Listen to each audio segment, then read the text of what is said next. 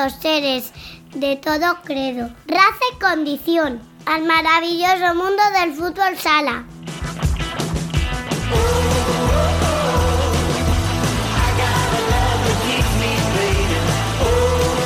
Tras una semana centrada en el análisis y sin darlo de lado, volveremos a contar en este programa con protagonistas, y además lo hacemos a pares. Celebraremos con la Asociación de Jugadores sus 25 años de existencia, entrevistando a presidente y secretario general. Traeremos a dos hermanas con una larga trayectoria en la primera división que comparten equipo y viajaremos hasta Japón para charlar con el entrenador campeón y el MVP. Un cartel espectacular como para no perderse ninguna selección.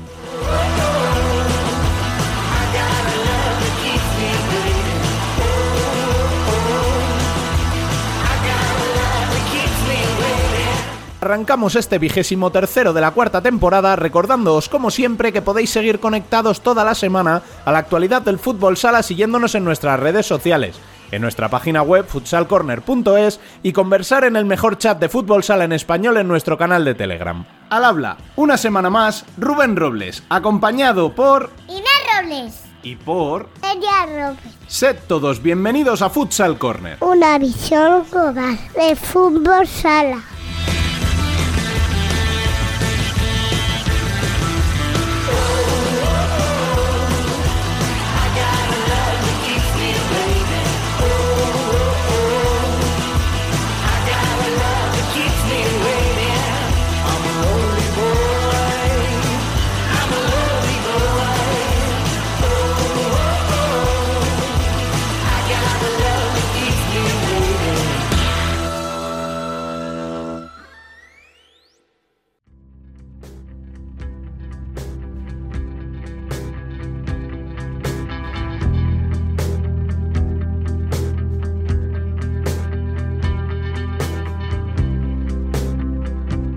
Las noticias.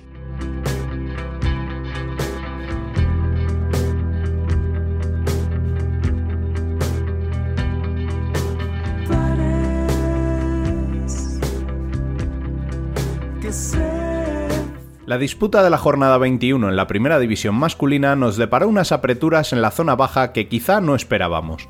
Las victorias de Levante por 5 a 2 ante Betis y la agónica de Córdoba por 3 a 1 ante Xota comprimen la clasificación hasta el punto de que los andaluces salen del descenso y meten a Manzanares que cayó con polémica por 1 a 0 ante Movistar Inter. También perdieron y se quedan a solo 4 del descenso tanto Rivera Navarra como Industria Santa Coloma que perdieron como locales por 1 a 5 y 2 a 6 ante Mallorca Palma Futsal y Jimby Cartagena respectivamente. Por la parte alta, victoria importante del Pozo Murcia Costa Cálida por 4 a 3 ante Jaén Paraíso Interior, que aprieta la lucha por la segunda plaza, y de Barça por 2 a 6 en el Virgen de la Cabeza, que deja a Valdepeñas séptimo con dos puntos sobre un Noya, que sacó un valioso empate en Antequera para mantener la ventaja en la octava posición.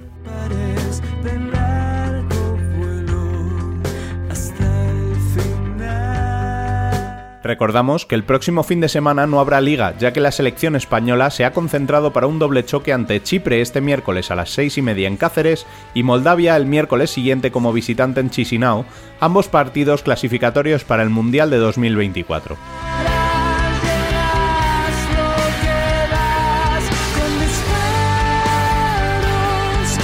En la primera división femenina, lo más destacado fueron dos victorias madrileñas.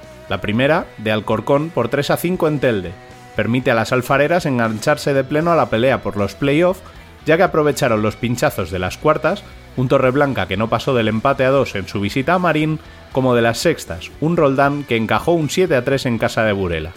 La otra victoria destacada fue la de Rayo Majadahonda por 1 a 0 en A Coruña frente a Marelle, que les permite salir del descenso y dejar allí a un Salazaragoza que encajó 6 en su visita a Móstoles. La jornada se completó con el 5 a 0 de Futsi a Leganés y otros dos empates a dos tantos en el Alcantarilla Pollo y el Elche Urense.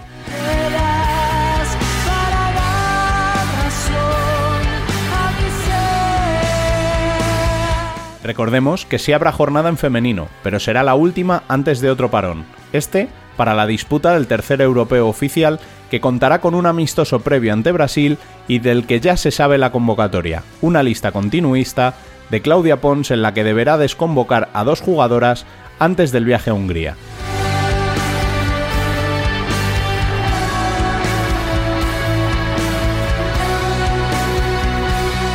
Y tras las noticias, vuelve el café y vuelve, por tanto, Dani López. Bienvenido una semana más. Cuidado, a todos. vale, sí, me escaqué una semana, no sé qué pasa, muy buenas. Bueno, te lo vamos a perdonar por lo bien acompañado que vienes. No, pues sí, porque como todo, ¿no? Eh, con sus luces y con sus sombras, que una asociación de jugadores, y más en estos tiempos tan convulsos, ¿no? Donde todo se precipita, todo se hace, se deshace, se rompe tan rápido, cumpla 25 años, me parece un éxito que creo que mínimo se merecía, ¿no? Que le echáramos un vistazo y, y les diéramos unos minutitos aquí de, de protagonismo. Pues sí, hablamos de la Asociación de Jugadores de Fútbol Sala, eh, que representa los intereses de estos aquí en España. ¿no? Eso es, correcto. Al final es una entidad que vela por los verdaderos protagonistas de, de esto. Nadie mejor que los propios jugadores. Tenemos en cuenta que estamos hablando de un organigrama en el que hay vocales como Pola, Jesús Herrero, Alan Brandi, Ferrao, Ortiz. No sale mal quinteto, ¿no? Y con Sergio Lozano de vicepresidente. Casi nada. pero, pero no son ellos, ¿no? Con los que vienes hoy al programa. No, porque al final eh, ellos son vocales, pero su labor es más, digamos, ¿no? Como casi de representantes, ¿no? De, pues lo que, lo que es un vocal, vaya, tampoco estoy descubriendo nada. Al final, eh, los que dirigen, los que están ahí en el despacho todo el día metidos y tal, eh, pues son, por ejemplo, su presidente y su secretario general, o lo que es lo mismo, José Ruiz y Sergio Alonso. Yo creo que de la Roca, pues poco se puede decir, o sea, no creo que haya alguien escuchándonos que no sepa quién es, pues no lo haya visto, aunque sea en sus últimos años. Y de Sergio es que hablamos de un histórico también de nuestro deporte, al final estamos hablando de dos tíos que han sido internacionales, que tienen un palmarés increíble, que han sido los mejores en su puesto, literalmente, los dos tienen el premio a mejor cierre y a mejor portero ¿no? de, de la LNFS en su época y que directamente cuando se retiraron cambiaron la pista por el despacho. Bueno, pues vamos entonces de la mano del Presi y su segundo a conocer un poco mejor el trabajo de la asociación. so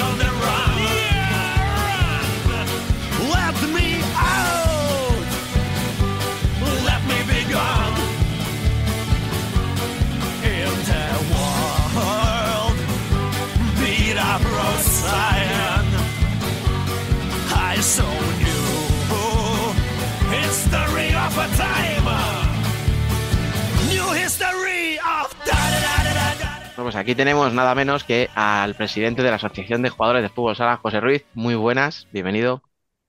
Muy buenas, ¿qué tal estás? Y vienes muy bien acompañado, ¿no? El secretario general también de la asociación, Sergio Alonso. Bienvenido. ¿Qué tal, Dani? Muy buenas. Eh, bueno, o sea, como decía antes, a nivel deportivo, vuestro palmarés, pues ya lo querría cualquier chaval, ¿no? De estos que está aquí jugando en un colegio y que sueña con ser deportista profesional, eh, internacionales, habéis ganado títulos, premios a los mejores del año en vuestra posición, yo no sé cuántas, treinta y tantas temporadas, ¿no? Entre los dos en la élite. Y claro, pues como os parecía poco, ¿no? Ahora decir, bueno, pues ahora nos vamos a meter en la asociación de jugadores. Y nada menos, ¿no? Que como presidente y secretario general. Así que bueno, si, si no os importa, antes de, hablar de lo que es la asociación, de todo este trabajo, ¿no? Que lleváis a cabo y que es tan importante, etcétera, vamos un poquito a hacer eh, esa transición. Sergio, tú que llevas más tiempo, ¿no? Como secretario, eh, ¿cómo fue para ti ese cambio, ese, ese paso, ese rol distinto que, que llevas ahora? Pues mira, ahora mismo muy bien, eh, ya desde hace, desde el 2008 además, que ya me, me, retiré, con lo cual ya es bastante tiempo que llevo fuera de las pistas y bueno, muy asimilado. Eh, en un principio, pues desde el Consejo Superior de Deportes, ahora llevo ya cinco, seis años en la Asociación de Jugadores y muy contento. La verdad que la transición, como solemos decir nosotros, es bastante, bastante buena y bastante positiva. Y José, y tú que la tienes más reciente, eh, tanto la, la, el puesto de presidente, ¿no? Es que, que, hablo con el presidente y me siento raro, joder, me, me voy a poner más recto, ¿sabes? eh, ¿cómo, llevas, ¿Cómo llevaste ese cambio? Ya lo hemos hablado tú y yo alguna vez, pero bueno, ahora más centrado en lo que es el, el paso a la asociación y sobre todo, ¿no? Ese, ese puesto de presidente, ¿cómo lo llevas? Bueno, bien, la verdad que bien. Sí que es verdad que es un cambio grande porque es, sigo pensando que como jugador no hay nada. El jugador tiene que aprovechar todo lo que pueda su carrera deportiva porque es una etapa súper bonita y al final que no, que no vuelva atrás, desgraciadamente, al final tenemos fecha de caducidad. Pero bueno, bien, la verdad que bien, sí que es verdad que han sido muchas cosas nuevas porque al final los jugadores, por mucho que a veces eh, estemos un poco en otro sitio, hemos sido jugadores y cuando pasas un poco pues, a la oficina, al despacho, pues cambia todo radicalmente. Pero bueno, bien, he encontrado un grupo de personas, entre ellos Sergio, que al final, gracias a su experiencia, pues han hecho que, que todo sea, esa adaptación sea muchísimo más rápida y, la verdad que muy contento. Oye, habéis coincidido en pista, no todas las temporadas que habéis tenido de profesionales, pero sí, ¿no? El tramo final de Sergio, vamos a decirlo así, ¿no? Con el tuyo, José, de los, bueno, los primeros años, durante bastantes años. Eh, ¿cómo era vuestra relación? ¿Os acordáis de haber tenido algún encontronazo, alguna cosita que ahora como miembro de la asociación digas, ay, puñetero. No, ¿verdad? Yo creo que no. Uy, ese no, ¿verdad? no, no, no, yo no, yo, yo personalmente, mira, para esto es verdad que sí que es verdad que hablamos que José tiene bastante buena memoria, yo para eso soy un poco peor, pero, pero yo no recuerdo ningún encontronazo ni nada por el estilo, tampoco coincidimos mucho tiempo, la verdad. Coincidimos mucho. El otro día lo hablábamos, tuvimos, tuvimos una pequeña reunión y lo hablábamos que yo soy de Barcelona, entonces la asociación tiene su sede en Madrid. Gran parte de la gente que, que, un poco evolucionó en la creación de la asociación de jugadores es de Madrid también. Eh, claro, ha venido un poco el catalán aquí justo a Madrid, entonces yo no he podido compartir mucho tiempo con ellos en lo que son sus etapas de, formación, de base, cuando ellos cuentan historias, cuando estamos sentando, eh, comiendo junto con la selección española de veteranos o cuando compartimos algún evento.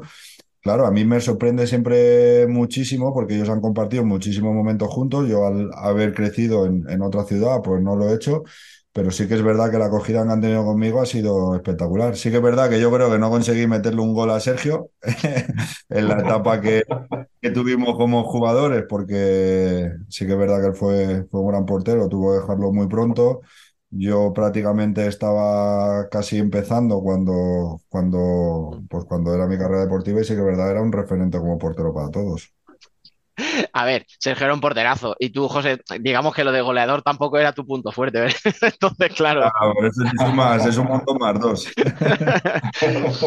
Oye, chicos, ahora sí, vamos a, vamos a empezar un poco ¿no? a dar ese repaso ¿no? a, estos 25 años, ya desde el 23 de febrero del 98, ayudando a los, eh, a los jugadores. Eh, Sergio, tú que llevas más tiempo, ¿qué es para ti la asociación de jugadores?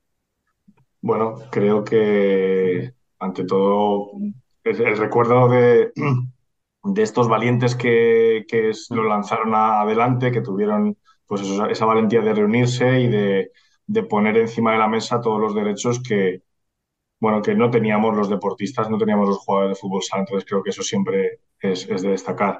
Desde el primer momento que yo empecé en la asociación, más por la parte de proyectos europeos y de atención al socio a la hora de ayudarles a nivel formativo y, demás, eh, creo que el hecho de tener una, asociación que se preocupe por cada aspecto de los jugadores mm. es fundamental.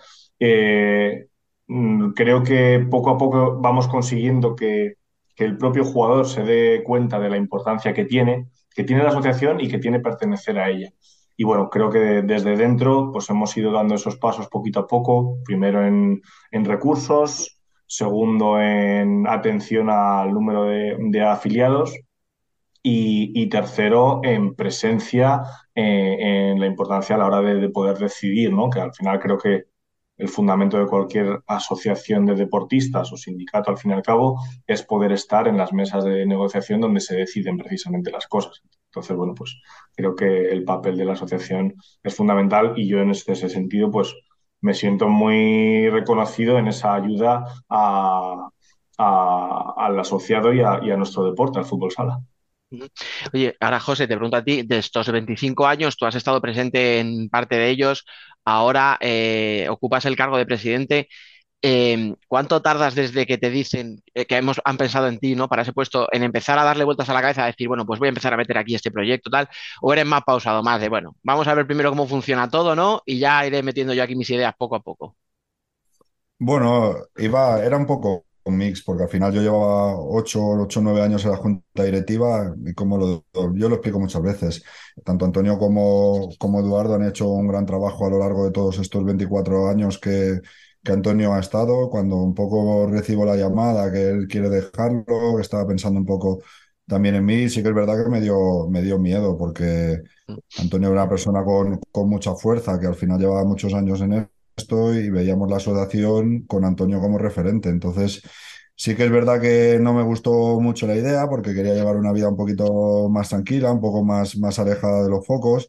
Pero bueno, me pidió, dice, te llamo dentro de unas semanas, volvemos a hablar y vemos a ver cómo, cómo podemos. Sí que es verdad que luego te vas metiendo, ves también lo gratificante que es, que es el puesto y, y, y al final pues te gusta. Sí que es verdad que como tú ibas un poco diciendo, no hemos tenido que hacer muchos retoques porque yo lo digo muchas veces, como el segundo entrenador que echan al primero y dice, no, yo no compartía todo y quiero cambiarlo todo. Entonces, ¿por qué estabas de segundo entrenador? Pues un poco mi función dentro de la junta directiva era un poco igual. No hubiera estado ahí si no hubiera compartido el trabajo que ha hecho. Entonces, había lanzado, como decimos nosotros, un, un barco muy, muy grande, un transatlántico, que simplemente hay que intentar seguir conduciéndolo, seguir que, pues, que siga navegando pues, con todas las garantías y un poco es, ese es nuestro objetivo. Sí que es verdad que le das un poco pues, tu toque personal, hay que seguir haciendo retoques porque yo tengo otra visión un poco en otros aspectos, pero había un gran trabajo detrás pues que había que, había que, había que mantenerlo, que no, que no es fácil porque al final estamos creciendo muchísimo a nivel de asociados y eso implica pues que al final la motivación y, y, el trabajo pues sea cada vez de más calidad. Sí, sí, total. Y chicos, os voy a ir, ¿vale? Eh, repasando frentes, ¿no? Que he visto que tenéis abiertos actualmente. Yo al final os voy a preguntar otra vez. Si me he dejado algo importante, eh, vosotros me lo mencionáis, ¿vale? Porque probablemente no toque todo lo que estáis haciendo, porque es inabarcable. Estaríamos aquí todo el día hablando de todo lo que hacéis. Entonces, bueno, he, cogido varios temitas, pero si creéis que me dejo algo importante, vosotros me lo, me lo recordáis después, ¿vale? Vamos a empezar, si os parece, por las becas. Eh, habéis empezado a entregar ya las becas de este 2023, creo que son más de 7.000 euros los que habéis repartido, si no me equivoco.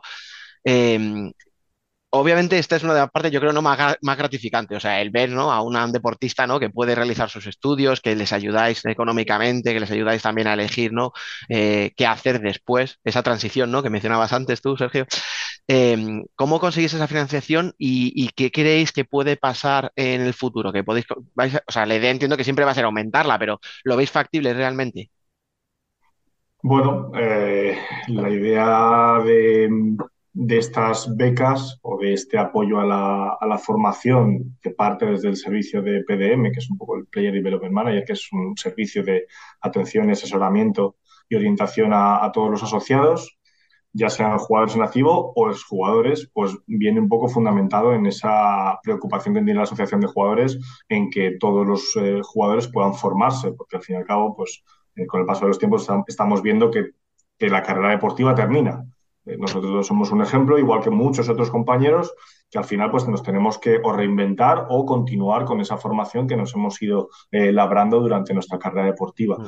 Y el tema de las becas pues va muy orientado en eso, ¿no? A, a un poco ayudarles de alguna manera para que se sien- para que sientan motivados y, y, reconocí- y reconocidos en ese, en ese esfuerzo que están haciendo en esa carrera dual que llamamos nosotros de, compaginar eh, carrera deportiva y, y formación académica o incluso gente que pueda estar trabajando al mismo tiempo que está jugando al fútbol. Entonces, la idea de poder ampliar las becas, por supuesto. ¿De dónde vienen estas ayudas? Pues mira, las ayudas principalmente vienen por la parte de, de, la, de, los, de las cuotas que pagan los propios asociados, vienen de proyectos europeos en los que estamos eh, participando y vienen de, de, unas, de, una convocatoria que, que, lanza la Federación Española de Fútbol a todas las asociaciones de, de, jugadores de fútbol y de fútbol sala, a todas, a la cual nosotros pues aplicamos y recibimos parte de subvención por ahí, igual que puede aplicar cualquier otra asociación de jugadores.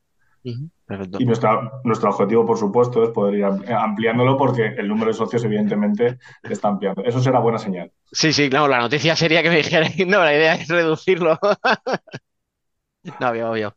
Eh, bueno, decíamos, ¿no? Una parte en las becas, eh, también en un tema económico, y este sí que viene de tiempos inmemoriales, o sea, eh, es el tema de los impagos, ¿no? La preocupación que hay siempre, ¿no? Por esos jugadores que se pueden quedar sin cobrar una nómina, varias, ese club, por suerte, ¿no? Que cada vez existe menos, ¿no? Que, que desaparecía su patrocinador de un día para otro, ¿no? Y se quedaban todos los jugadores así, con, pues con una mano delante y otra detrás, como se suele decir, ¿no? Vulgarmente. Eh, como digo, el hecho de que el patrocinador desaparezca ya por suerte cada vez se ve menos, pero seguís encontrando problemas con deudas, con clubes que no pagan, que intentan hacer ahí, pues, sus trucos para llegar a final de mes, etcétera, o, eso ya es algo que va quedando en el pasado. Bueno, hay- yo creo que hay una cosa importante que habría, que habría que- que puntualizar antes. Una de nuestras, de nuestras metas o nuestra idea de asociación es que no se, se vea solo como un sindicato, sino que sea, muchas veces, yo lo digo, debe ser la casa donde deben de estar todos los jugadores, porque es el lugar donde debemos hacer fuerza pues, para luchar por nuestro deporte, por Mm. nuestras garantías como jugadores de, de fútbol sala. Y luego en todos los muchos proyectos en los que estamos eh, metidos que, que al final pues nos hacen un poquito más grande y que al final el, el jugador tenga muchas más garantías. Y entre ellas, pues el tema de los impagos, que, que gracias a Dios ya no somos simplemente un sindicato que gestiona, que gestiona al final pues todos esos impagos como, como nació la Asociación de Jugadores y que hizo un trabajo importantísimo. Que si quieres saber si hay, claro que hay, yo creo que seguirán existiendo, porque evidentemente, pues a veces los clubes tienen problemas, los jugadores tienen una, una necesidad a nivel jurídico, pues que da ese servicio a la asociación de jugadores, y evidentemente hay, por, por suerte, cada día mucho menos, porque yo, por ejemplo, tuve, tuve la mala suerte de encontrarme en Martorell y Gesteza Guadalajara, que fue por uno de los motivos que entré dentro de la asociación de jugadores.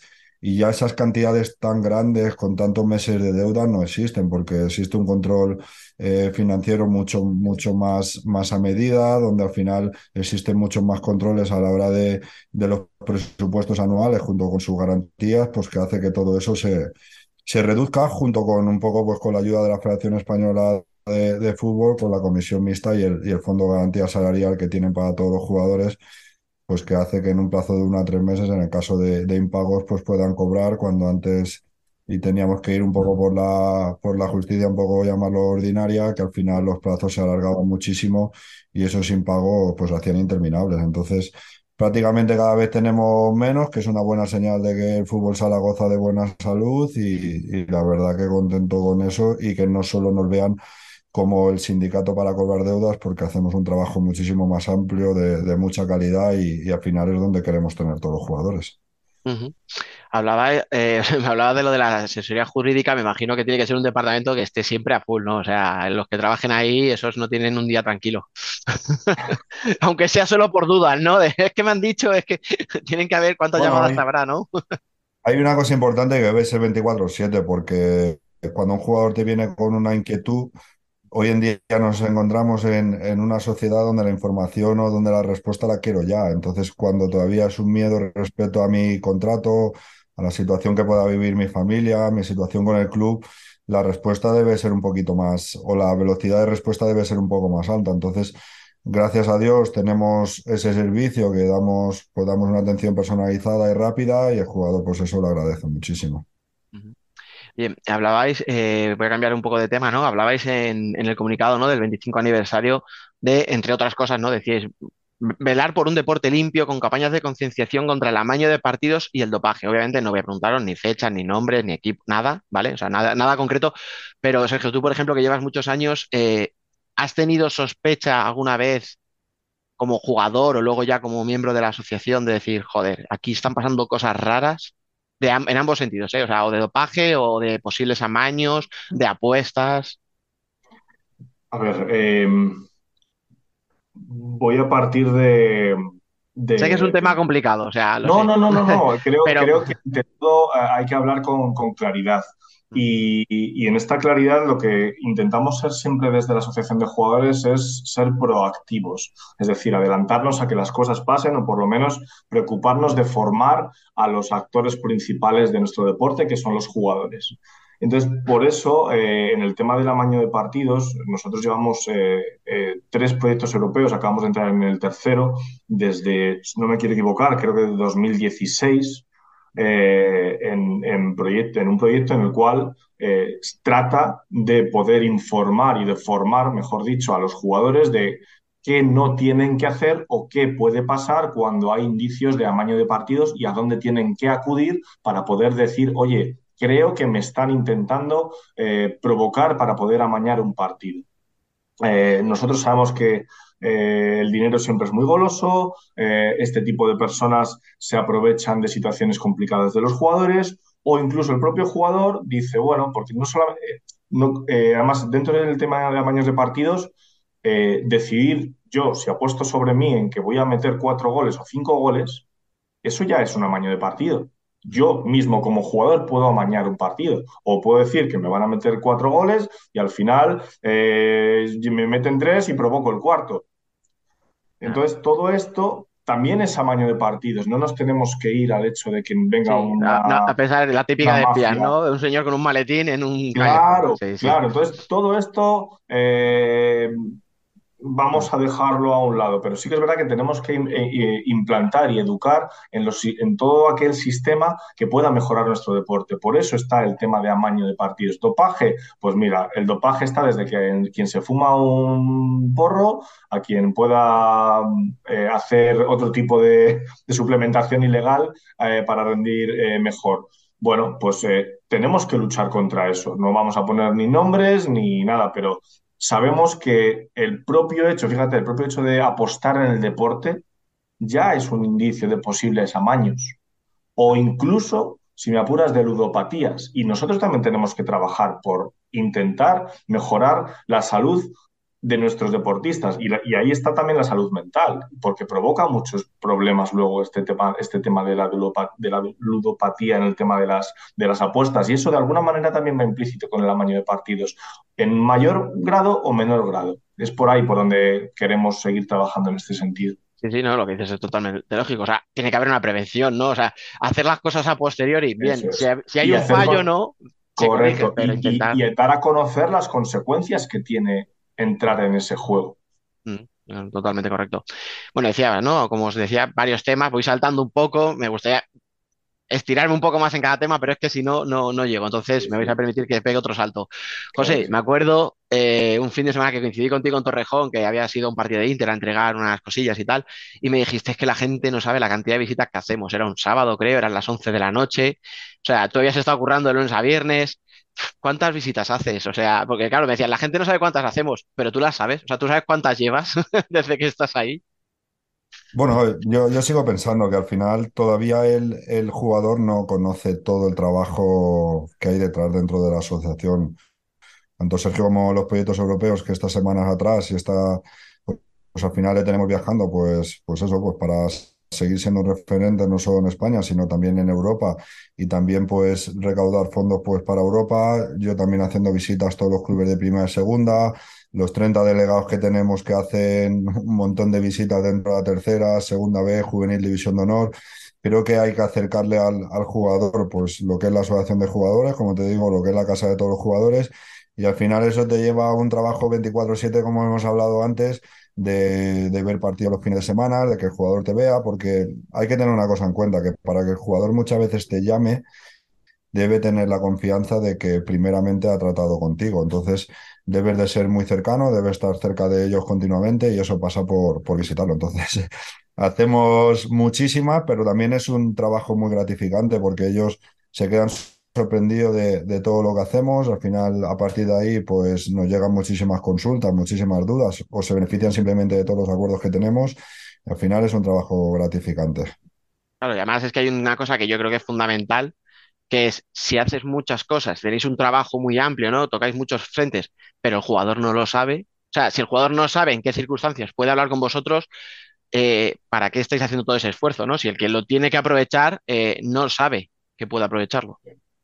Sí, sí, Dani, hay una cosa clara y, y es que tanto periodistas, todo el mundo que quiera hablar con la asociación tiene las puertas abiertas, ya sean instituciones, Consejo Superior de Deporte, otro- otras asociaciones de, de deportistas, como ayudamos a asesoramiento, pues tanto dentro del fútbol sala como estamos ayudando a crear otras, otras asociaciones dentro del fútbol sala y asesoramos también a otros deportes, porque tiene un largo recorrido, te das cuenta cuando, cuando te, te reúnes con ellas que tenemos muchísimo trabajo hecho y muy bien, porque no solo la financiación es complicada, sino el captar socios, el tener un producto atractivo para, para que ellos se quieran unir es realmente complicado.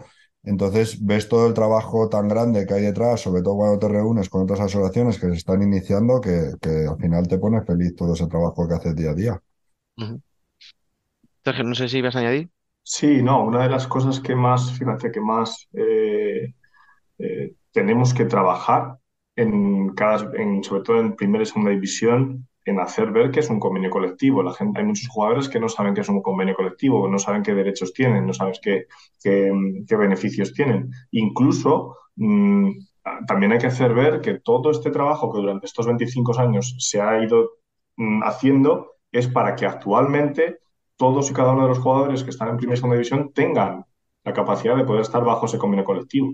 Y eso muchos no son conscientes de lo que supone. Entonces, es importante que también vean que ahora tienen una estabilidad en la que la mayor, la mayor parte de los clubes pagan, es porque tienen la, tranquilidad o porque deben de saber que tienen la, seguridad de que hay un respaldo jurídico detrás de ellos. Y muchas veces eso no lo saben y hay que hacérselo saber, porque si no, el, todo el trabajo de la asociación queda en balde. Claro, sí, sí, hay que, darlo a conocer, obviamente. Hablabas, que has dicho lo del convenio, son tres convenios, ¿no? Los que habéis hecho en, en, en este periodo, en estos 25 años. El primero fue algo histórico, ¿no? O sea, algo único en el fútbol sala en aquel momento.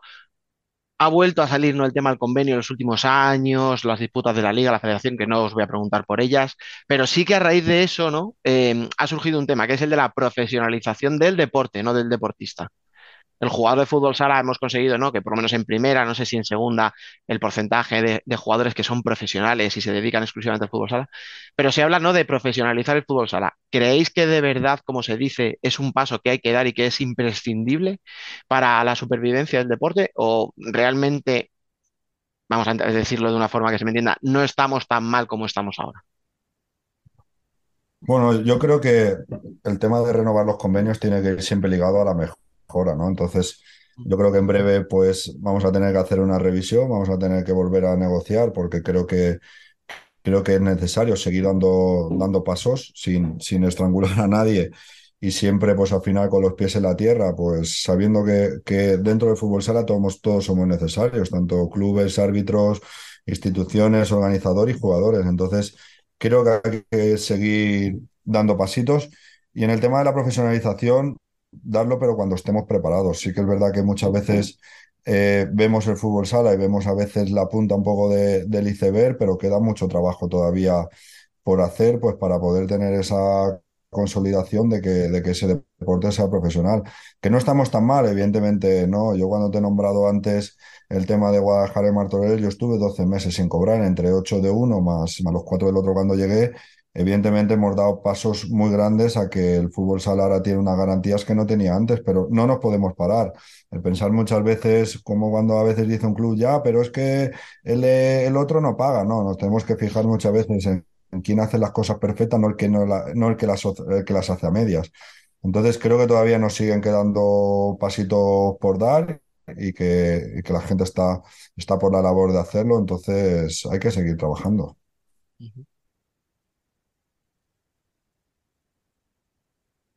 Micro, Sergio. Sí.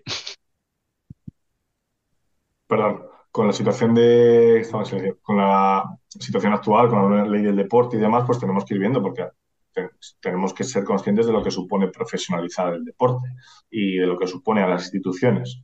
Eh, ahora mismo solamente, hasta ahora solamente estaba la primera segunda de, de, de fútbol y, y, la, y la, la, ACB, el resto de deportes, eh, no hay ligas profesionales. Entonces creo que no, no, no, hay, no es bueno vender humo, pero sí que debemos de ser conscientes, como decía José, de que tenemos que seguir mejorando nuestro deporte. Sin estrangularlo, pero debemos de seguir mejorándolo. Entonces, eso lleva pasos eh, que no puedes saltar de cinco pasos antes de dar el primero. Entonces, bueno, creo que, es, creo que hay que ir poco a poco y no vender eh, bombas de humo.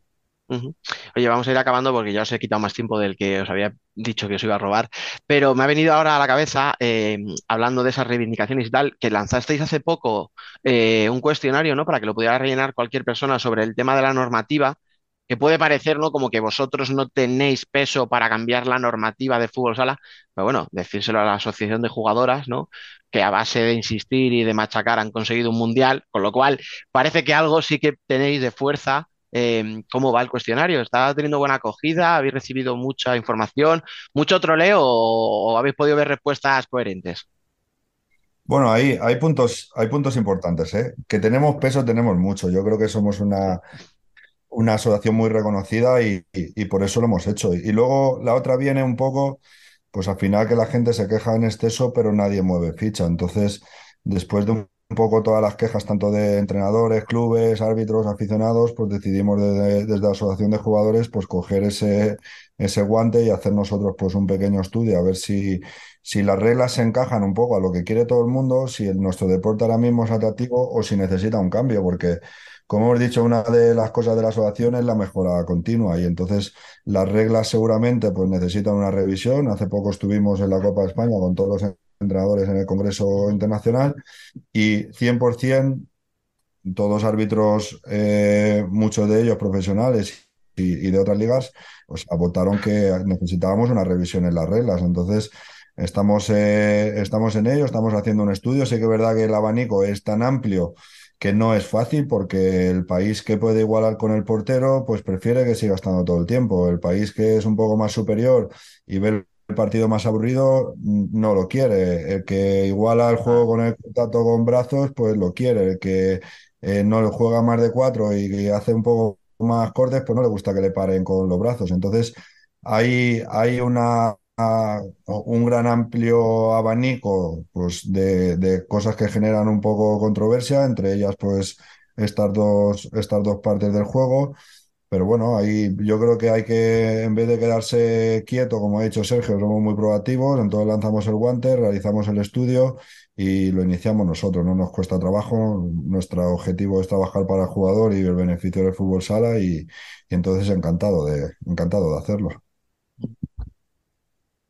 Yo es que en esto, o sea, me consta que, tenemos, tenemos, tenemos fuerza y las chicas también trabajamos de que forma conste, que conste, que, o sea, cuando os he dicho, lo que quería decir es, creo que no os corresponde a vosotros, ¿no? Eh, decir, oye, que las normas, está todo el mundo quejándose, porque creo que para eso hay otras asociaciones, que FIFA se reúne cada X tiempo, ¿no? Eh, y mm, pues ni se acuerdan de que estamos ahí, o sea, que creo que no era vuestra responsabilidad, pero claro, lo que tú dices, si nadie da ese paso y solo nos quejamos, pues está muy bien quejarse, pero vamos a hacer algo para evitarlo, ¿no? Entonces, bueno, entiendo lo que quieres decir, ¿eh? O sea, que conste que, que lo que me parecía era eso, que, que no os correspondía dar ese paso. Pero bueno, mira, lo habéis dado, sois unos valientes, pues para adelante. bueno, nuestra, nuestra idea, nuestra idea, el siguiente paso es presentarlo a la Federación Española, de ahí a ir a los organismos superiores, ya sea UEFA o FIFA, para, para enseñarle que está avalado por, por muchísimos entrenadores, jugadores, jugadores en activo, periodistas especializados, que realmente necesitamos una revisión. No sabemos dónde está el límite o dónde está la línea, porque ahora mismo no lo sabemos, porque hay una gran variedad.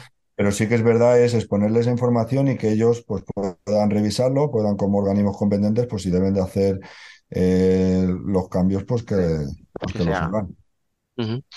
Eh, chicos, lo dicho, no voy a quitaros más tiempo, pero como os decía antes, si creéis que me he dejado algo importante que queráis aprovechar ahora para decir, eh, ahora o nunca.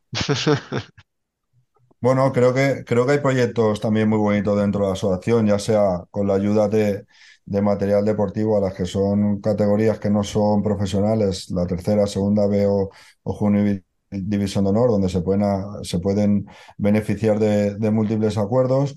Y luego, por otro lado, durante la temporada pasada, la creación de la selección española de veteranos, que yo siempre he pensado que el galgo no es bueno solo cuando corre, sino cuando deja de correr también. Entonces hay que cuidarle, hay que mimarle y es uno de los proyectos muy gratificantes que tenemos dentro de la asociación, donde veteranos, ya sean desde los más mayores que tienen prácticamente 60 años, a los más jóvenes, pues como yo, que cumplo ahora 40, pues que vemos un gran abanico de, de, de generaciones donde comparten, donde se vuelven a motivar, donde vuelven a entrenar para disfrutar en los mejores pabellones de lo que ha sido su pasión y es un, es un proyecto muy gratificante que la verdad que desde la asociación lanzamos.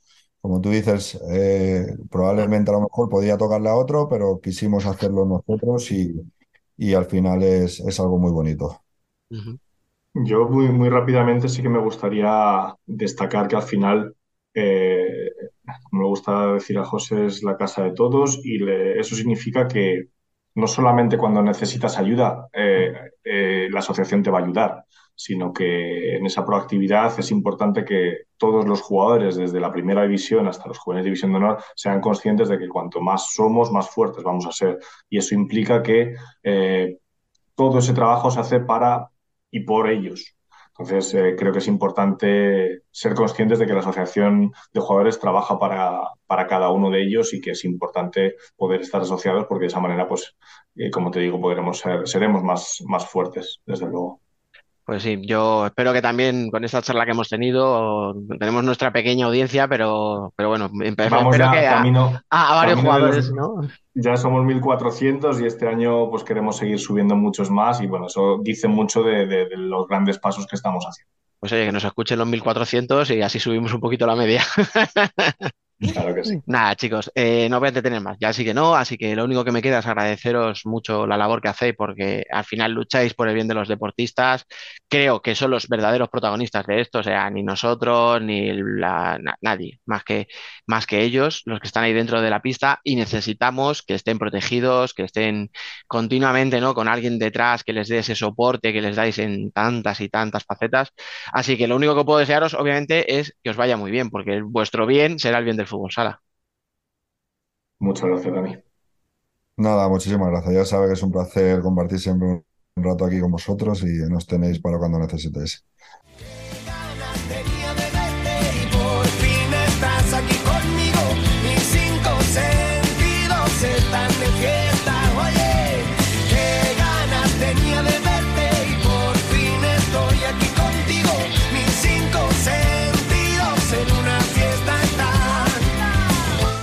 Debate.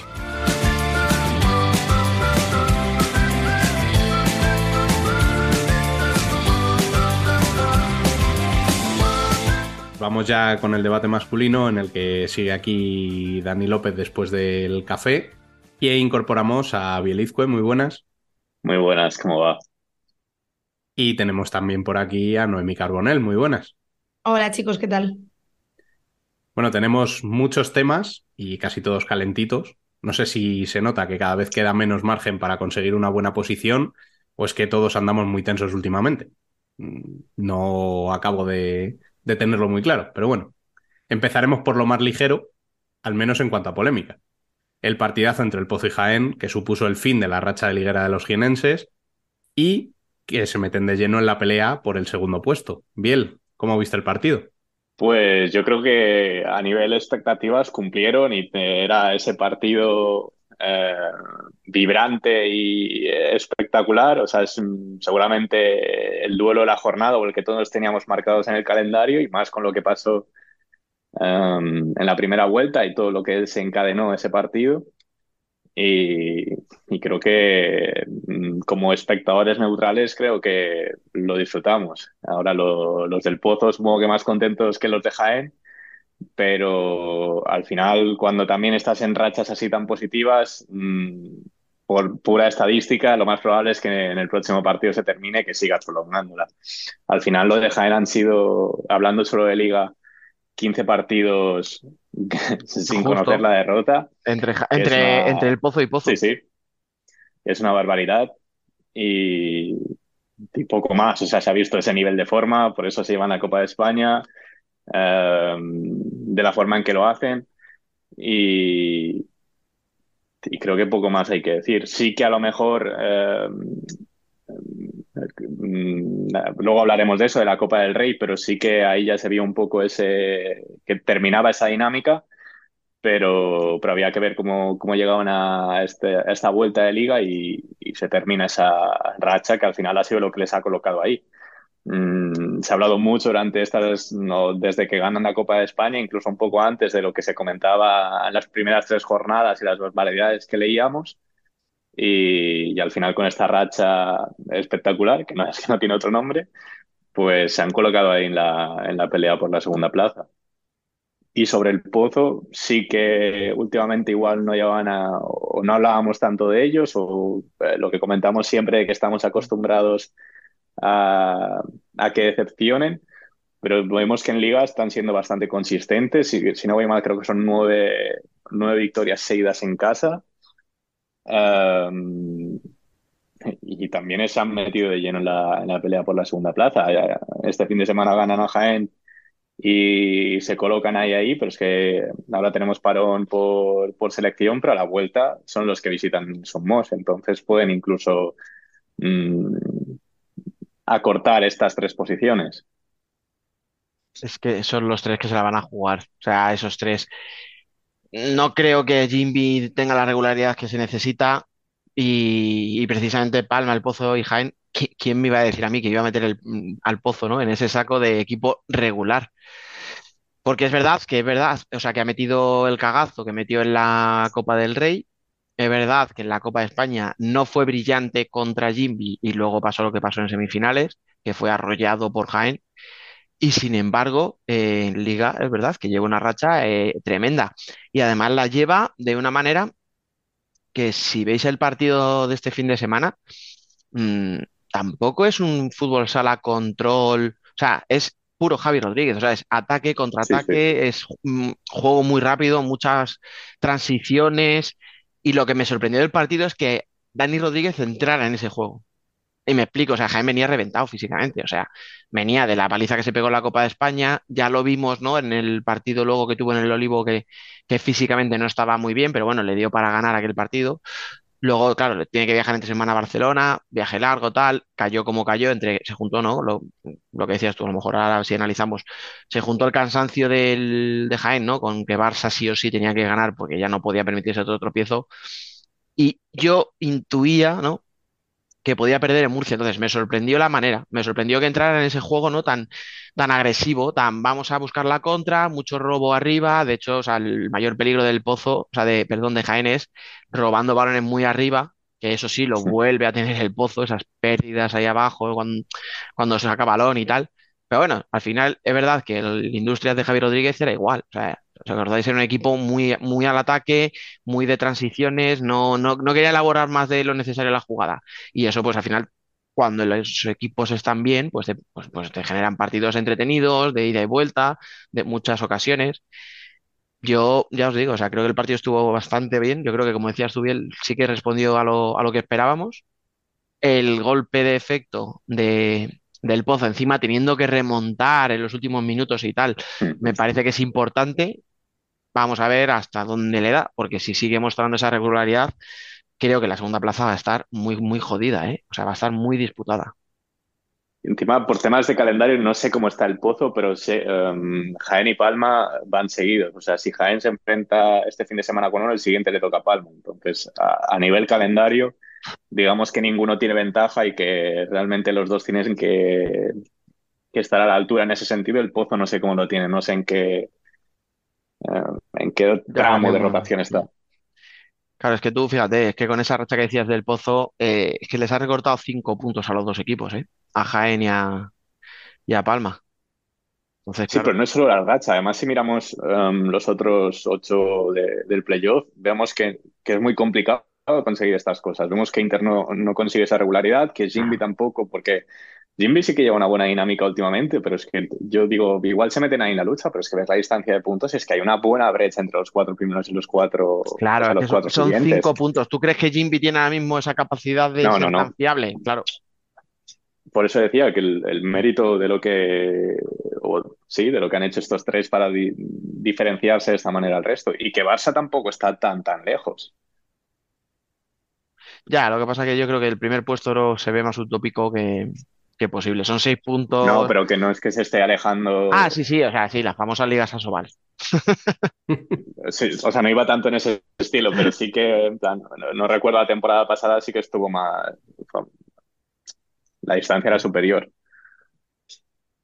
Yo leí ayer un dato sobre el pozo que tengo aquí apuntado, que lo compartía en Twitter Antonio Pulido, y, y que creo que influye mucho en la posición en la que está Pozo ahora Ni- mismo. que Nino se nos está convirtiendo, perdona, Mr. Chip, ¿eh? Mr. se- ¿Le ha dado por las Ah. estadísticas? Maravilla. Para ser de Está comiendo terreno bien, ¿eh? Yo no digo nada. Eh, Leí que decía que el Pozo ha conseguido ganar los dos partidos de Liga al Barça, los dos partidos de Liga contra Jaén y el único partido contra Palma que ha jugado hasta ahora de Liga. Le queda la vuelta, que como decía Biel, a la vuelta del parón de selecciones, al Pozo le toca visitar Son Mois. Eh, creo que tiene mucho mérito que no has perdido ni un partido contra los tres equipos que están por encima tuya. O sea, a los tres que están por encima tuya les has ganado. Entonces, les has sacado puntos. Entonces, yo creo que eso eh, juega muy a tu favor, porque, pues bueno, ha tenido cagadas contra equipos de más abajo, sí, pero contra los potentes potentes, que es contra los que se pueda esperar o suponer que los equipos pierdan puntos más fácilmente, aunque seas el pozo, aunque estés cuarto, se puede esperar. porque yo personalmente sí que veo más brillantez en los otros equipos que en el Pozo a la hora de jugar. Creo que el Pozo le veo que destaca mucho el talento individual que hay entre sus filas, pero veo poca mano de quien tiene que dirigir y creo que eso afecta, cosa que no me pasa con Jaén y no me pasa tampoco con Palma, ni obviamente con el Barça. Eso te podría explicar, por ejemplo, lo que yo te decía. ¿Por qué hace buenos partidos contra Jaén? Porque son partidos de ida y vuelta, partidos Sí. abiertos. Cuando le toca dominar, cuando es. le toca a un rival Cuando, que le espera, etcétera.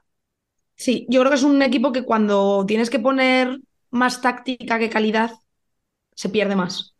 Personalmente, porque creo que el entrenador no ha conseguido marcar una impronta en, en los jugadores tan fuerte como puede conseguirlo Vadillo en Palma o, o Dani Rodríguez en, en Jaén. Entonces, esa falta igual de, de ideas técnico-tácticas, sobre todo tácticas, creo que es lo que le pena un poco el estar ahí, que sigue, que sigue en la pomada, que es, que es lo que estamos hablando, que es que realmente mientras eh, a, partidos abiertos sigas ganando y a los que están por encima tuya les sigas plantando cara, les sigas sacando los puntos, te, quedas ahí. Pero yo creo que eso que también afectan, estos datos yo creo que también afectan, la verdad. Y quiero comentar una cosa sobre Jaén, porque a mí me encanta venir aquí a despotricar de la gente. Eh, he, vuelt- he le- he leído tweets, ay, de verdad, sobre que Dios mío, Jaén, cómo ha podido perder contra el Pozo, que cómo se nota que ya no son el Jaén de hace dos semanas, que Dani Rodríguez no tiene ideas. Sabía que, España se caracteriza por ser un país con poca memoria, pero no me podía imaginar que tan poca memoria. 15 días han pasado de la Copa. 15. Ya se les ha olvidado que han ganado una Copa de España porque eh, Barça los elimina de Copa del Rey y porque el otro día rompen su racha de tres meses, 15 partidos, una ida entera sin perder. Hasta que mi aportación, la gente es tonta ¿eh? y no sé por qué tengo que gente tonta. Un saludo a quien se dé por aludido. Bueno, venga, apunta. Esta es la primera. Ya. espérate, ¿cuántas? Tengo unas cuantas. No, sí, ya, ya, ya lo sé, por eso. Ojo, también, pa- para que no se generalice, también la inmensa mayoría de los aficionados de Jaén lo único que hacían era aplaudir que Jaén ha conseguido pues pegarse eh, 15 partidos sin perder. O sea, que la mayoría tenían dos deditos de frente. Sí, Pero de es que me da tanta manía, man- tanta, tanta manía esa gente sin memoria, por Dios. de hecho, había muchos comentarios que lo que decían era, venga, va, que, que se lo he leído a más de un equipo, ¿eh? O sea, venga, Sí, va, sí, vamos a descansar, vamos a cogernos nuestras dos semanitas. eh, tienen que estar también un poquito agotados, ¿eh? Es que juegas la copa, que encima si llegas a la final te cascas tres partidos como un copón, y Jaén tuvo que correr mucho y pelear mucho para hacer el juego que hizo. Seguido, tres a jugar la copa y- y, y en medio partidos de liga. Hombre, pues igual en algún momento las piernas tienen que decir basta, ¿eh? También te digo. De hecho, o sea, mirar la racha de Jaén después de la Copa, que ha sido caer con Barça con un resultado contundente y caer con el Pozo, remontándote el Pozo en los últimos minutos. Y la verdad, bueno, vale, Inter no está siendo muy fiable en todo el año porque te da una de cal y otra de arena. Pero es que mirarle después de, de la, de, de la Copa lo que ha pasado. En la, en la Copa del Rey te eliminan porque la segunda parte no te da el físico. Eh, con Manzanares yo no sé si era un tema también físico o mental, pero parecía efectivamente que había jugadores que estaban diciendo, "Uf, sí, lo que quiero es que acabe esto ya y que me den tres días de vacaciones. O sea, pero era, pues es eso, es que al final es un, o sea, es el agotamiento físico de los tres partidos en tres días súper intensos, coño, y el agotamiento mental. O sea, el estrés al que te tiene que someter una Copa de España cuando llegas a la final. Ni liberación por ganarla, ni, o sea, ni, ni, ni depresión por perderla. E- Es, simplemente esa presión, joder, la tienes que notar, pero la tienen que notar todos. Lo que pasa que al final, el que pierde el jueves o el viernes, bueno, pues tiene un par de días ya de olvidarse un poco, ¿no? Y de desconectar, pero los que llegan al final están hasta el último momento así. Y teniendo en cuenta que en esta jornada, en este fin de semana, hemos tenido un Rivera Navarra y un contra Palma Futsal, y la casualidad hace que tengamos aquí a, Belia- a Biel y a Noé, eh, no podemos dejar ese partido de lado. Noé, ¿qué nos cuentas? Voy a por los guantes de boxeo para pegarle a Biel. No, es broma. Eh, pues bueno, eh, yo creo que, no sé si, no he hablado con Biel del partido, la verdad, que de normal siempre lo comentamos, pero no, no lo hemos comentado esta semana. Eh, creo que Palma es un equipo con una efectividad pasmosa.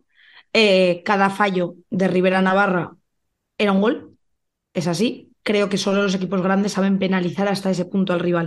Saben, o sea, poder castigar hasta ese punto, que cada fallo del rival sea gol, es propio de, de equipos grandes. He de decir, no me mates bien, que con Palma últimamente tengo la sensación, no me mates, por favor, ¿eh?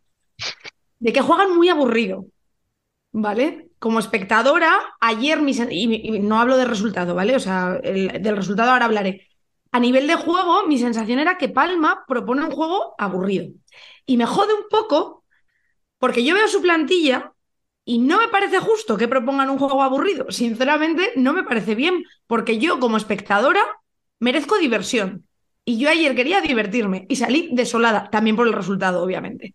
Y sobre todo porque no sé, es, mm, su estilo de juego me a mí, por, por mi gusto personal, me resulta un poco aburrido, lo cual no quita que es súper efectivo. Y eso es una realidad. Eh, quiero romper una lanza en favor de un señor que jugó ayer bajo los palos de Palma, que se llama Luan Müller. He leído muchas veces que es, Perdón, que tengo que irme, vuelvo dentro de un rato. Me desconecto. Pues vete, vete, vete, que te voy a correr. Eh, he leído tantas veces que este chico no tiene nivel, ¿eh? que me gustaría Oye, que oye, hablásemos del tema. revisionar los partidos de Champions. Eh, No me voy a revisionar oportunistas. No, yo estoy hablando del partido de ayer. Yo estoy hablando del partido de ayer y como comprenderás, no me apetece revisionarlo, como comprenderás. Eh, ya no hablo solo de su habilidad con los pies, he visto porteros mejores con los pies. También te digo, está como una chota, se te mete hasta la cocina. Es una cosa increíble. Eh, Mira, ahí ese voy a defenderlo. Ese portero es el que yo quiero que juegue con los pies. El que Sí, avanza medio campo, la toca al lado y se vuelve corriendo, no. O sea, a mí ese no me sirve. No, no, no, no. O sea, es Ya que esta está. juega sin Os miedo. dejo seguir. El, el miedo no entra en su vocabulario. Y luego es muy efectivo bajo los palos, la verdad. El partido en líneas generales, pues lo dicho, Palma es Palma, es un equipo muy efectivo. Rivera ayer no puedo decir que fuera el Rivera que más me gustó. Precisamente es verdad que, que aguantaron mucho el, el 0-1. Sí, la primera parte fue muy igualada. Sí, sí, sí, sí. Hubo momentos en los que se vio bastante igualdad en, en- en la pista. O sea, lo que dice Biel, el 0-1 fue bastante pronto, o sea, el, el primer gol entra muy pronto y aún así Rivera no se vino abajo, luchó en todo momento y, y se vio bastante igualdad. A Palma le costaba llegar, Rivera defendía bastante bien y Rivera atacó y Luan Müller, Müller nos, nos jodió la tarde. Eh, pero sí que es verdad que mm, empezó la segunda parte 0-2, 0-3 y para mí el cambio está a partir del 0-3. O sea, yo ahí vi a Sí. Rivera perdido, sin ideas y me jode decirlo, pero a ratos me, me pareció bastante sin ganas. Que entiendo, ya sabes que yo soy muy defensora de lo psicológico, de lo mental, entiendo que eso influyó muchísimo porque al final yo creo que tú ves que estás aguantando tanto el 0-1, tanto, tanto, tanto, y cuando mejor te ves intentando in- poner tablas en el marcador, te meten el 0-2, te meten el 0-3, creo que hubo muchísima desconexión. Luego el portero jugador que hace Rivera es pésimo, es pésimo. O sea, ayer es que no puedo sacar la cara, por mucho que sea mi equipo, no puedo sacar la cara con lo que no es. Eh, y yo creo que les pudo mucho. Ese tercer gol, yo creo que los mato. Personalmente creo que los mato. Yo sí que creo que ayer era un partido para haber puesto a Adrián Pereira en portería, porque cuando tienes delante un equipo que, que te encierra mucho y que ellos tiran mucho de portero, creo que lo mejor que puedes hacer es devolvérsela. Y al final con los pies creo que Adrián Pereira es mucho más efectivo que marcado. Entonces yo hubiera tomado otra decisión en portería, no sé si hubiera servido de algo, pero yo lo hubiera probado. Sobre todo en el momento que ves que el partido ya está un poco a la deriva y que tienes eh, poco que perder y mucho que ganar, yo me la hubiera jugado más ahí, más que con un portero jugador puro de toda la vida. Y eh, quiero decir dos cosas, una buena y una mala. La primera, eh, los señores colegiados al principio del partido consiguieron eh, volver loca a la grada. No hablo tanto de los jugadores de Rivera, aunque creo que ciertas decisiones pudieron un poco, no marcar el devenir del partido, sino marcar la cabeza de los jugadores. García Donás y Bernardo Simón Bennett volvieron a dar vergüenza ajena. La última vez que tuiteé con nombre y apellidos sobre dos árbitros fueron estos dos señores el día 3 de diciembre contra Inter, que sacaron una tarjeta de la cual se arrepintieron y la cambiaron por otra de otro color. ¡Sorpresa! Ayer hicieron lo mismo. Es una cosa que te deja un poco loca. Y más allá de esto, que a uno de ellos le grité, me encargaré de que toda España escuche en Futsal Corner, que das vergüenza ajena. Y también le dije, por estas cosas nunca te dan partidos serios y de calidad. A esa pareja no le suelen dar nunca partidos determinantes y no me extraña. Se la dan a gente que también tiene tela con que estos que tienen más beneficio que oficio, tú me dirás. Eh, como dice mi madre, si tienes problemas en casa, eh, cógete la baja y no vayas a tu puesto de trabajo, porque la vas a joder. Y la cosa buena que quiero decir, estoy muy orgullosa de decir que Alberto La Huerta, canterano de Rivera Navarra y del que puedo presumir haber sido profesora y tutora en la educación secundaria, marcó ayer su primer gol oficial con el Rivera Navarra. Y como yo soy una persona que me gusta mucho defender a mi casa y a mi gente, eh, lo puse en Twitter y lo quiero decir. Creo que Alberto eh, nos está demostrando ser lo que esperamos de todo canterano. La ilusión, la energía, el trabajo, trabajo, trabajo, trabajo, con los pies en el suelo, trabajo, trabajo y trabajo para eh, conseguir llegar lejos. Cuando nadie daba un duro por Rivera, cuando los jugadores se veía que ya no confiaban en que nada pudiese cambiar, y es verdad, perdíamos 0-5 y faltaba un minuto para acabar el partido, no puedes darle la vuelta a eso. Alberto estaba jugando como si fuéramos 0-0 y fuera el minuto 1 de partido. Y tuvo premio, su primer gol oficial en primera división, así que me veo en la obligación de hacer, dar altavoz a esto que ocurrió, porque estoy muy orgullosa de este chico. Y ya. ¿Ha quedado bien? Oh, Uf, estoy agotado, ¿eh? Y eso que yo no he hablado, madre mía. Ya, ya le pasaremos la factura como psicólogo, ¿eh?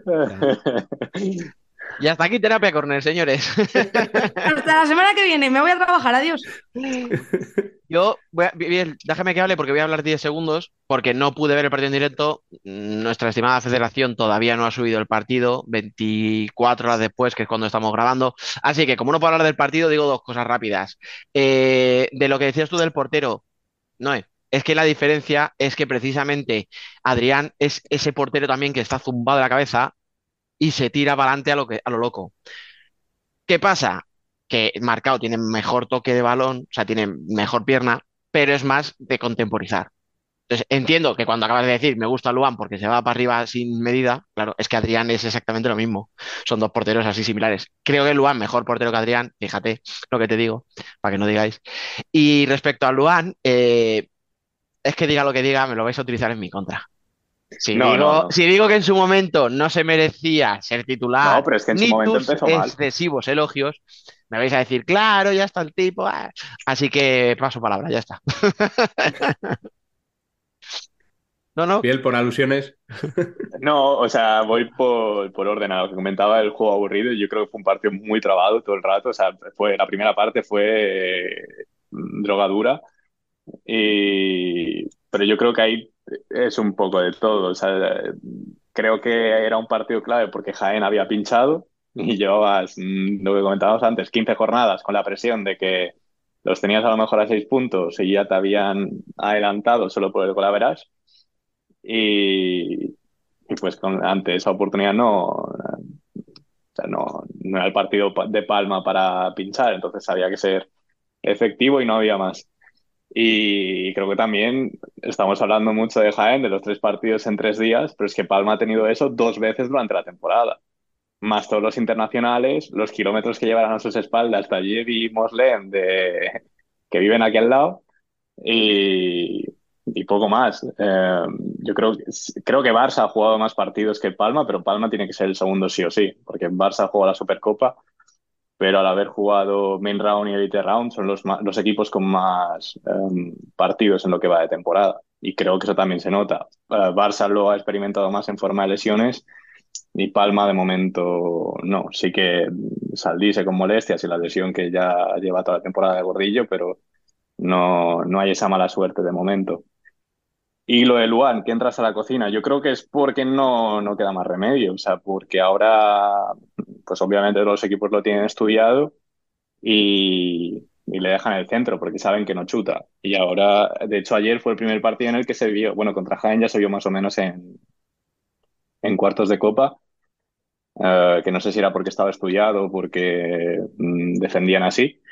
Y, y se vio que no está acostumbrado a chutar y por eso mm, a lo mejor entra hasta la cocina buscando un último pase, que yo creo, no sé en qué jugada es, pero entra hasta el área y da un, pa- un pase atrás. O sea, mm, y, y es por eso, yo creo que es por eso, porque no, no suele ser de entrar tanto ni, ni de chutar, pero tendrá que hacerlo porque si, si te defienden así, pues mm, al menos aportar otro, otro matiz a este juego de cinco.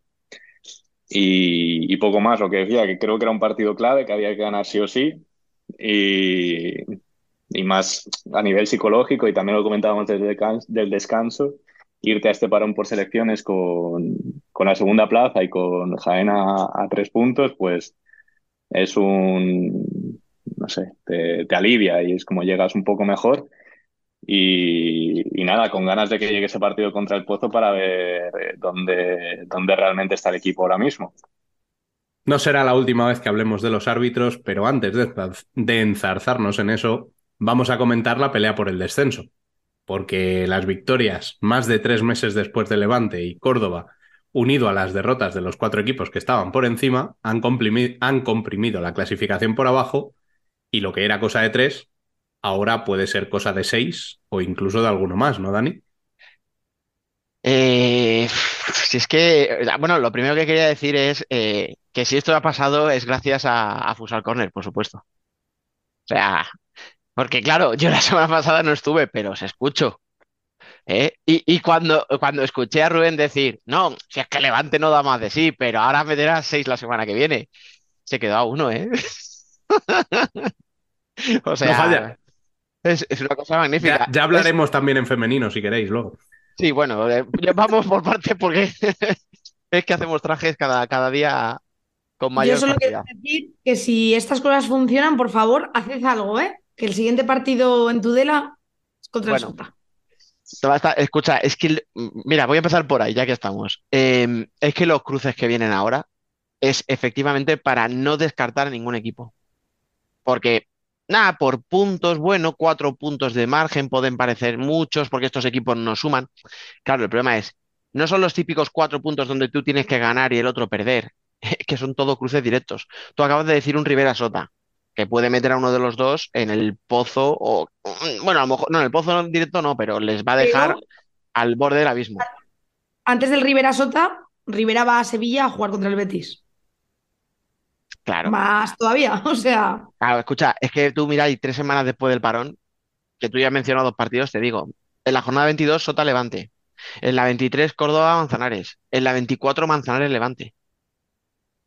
Claro, es que en la jornada 24 puede acabar con un Manzanares seis puntos por encima del descenso, a falta de seis partidos, perdón, de cinco, no, sí, de seis partidos.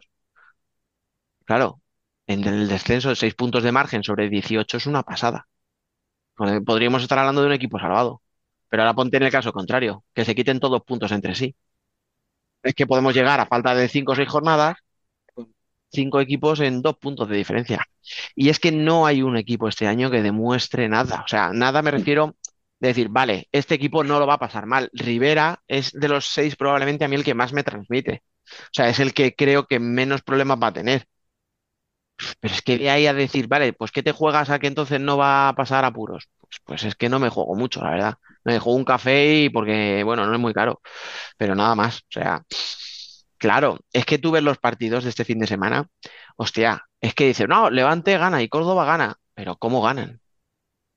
O sea, Levante gana porque Betis es una feria. O sea, el primer gol es de coña completa. O sea, luego tienen pérdidas en defensa. Yo, el por cierto, Raúl Jiménez, el ser internacional, yo no sé si le ha puesto nervioso, pero fue uno de los peores partidos que le recuerdo. O sea, dices, joder, eh, le ha sentado mal, pero mal de verdad. Y no le señalo a él, eh, pero es que tuvo dos o tres pérdidas. Creo que de hecho ninguna o una acaba en gol.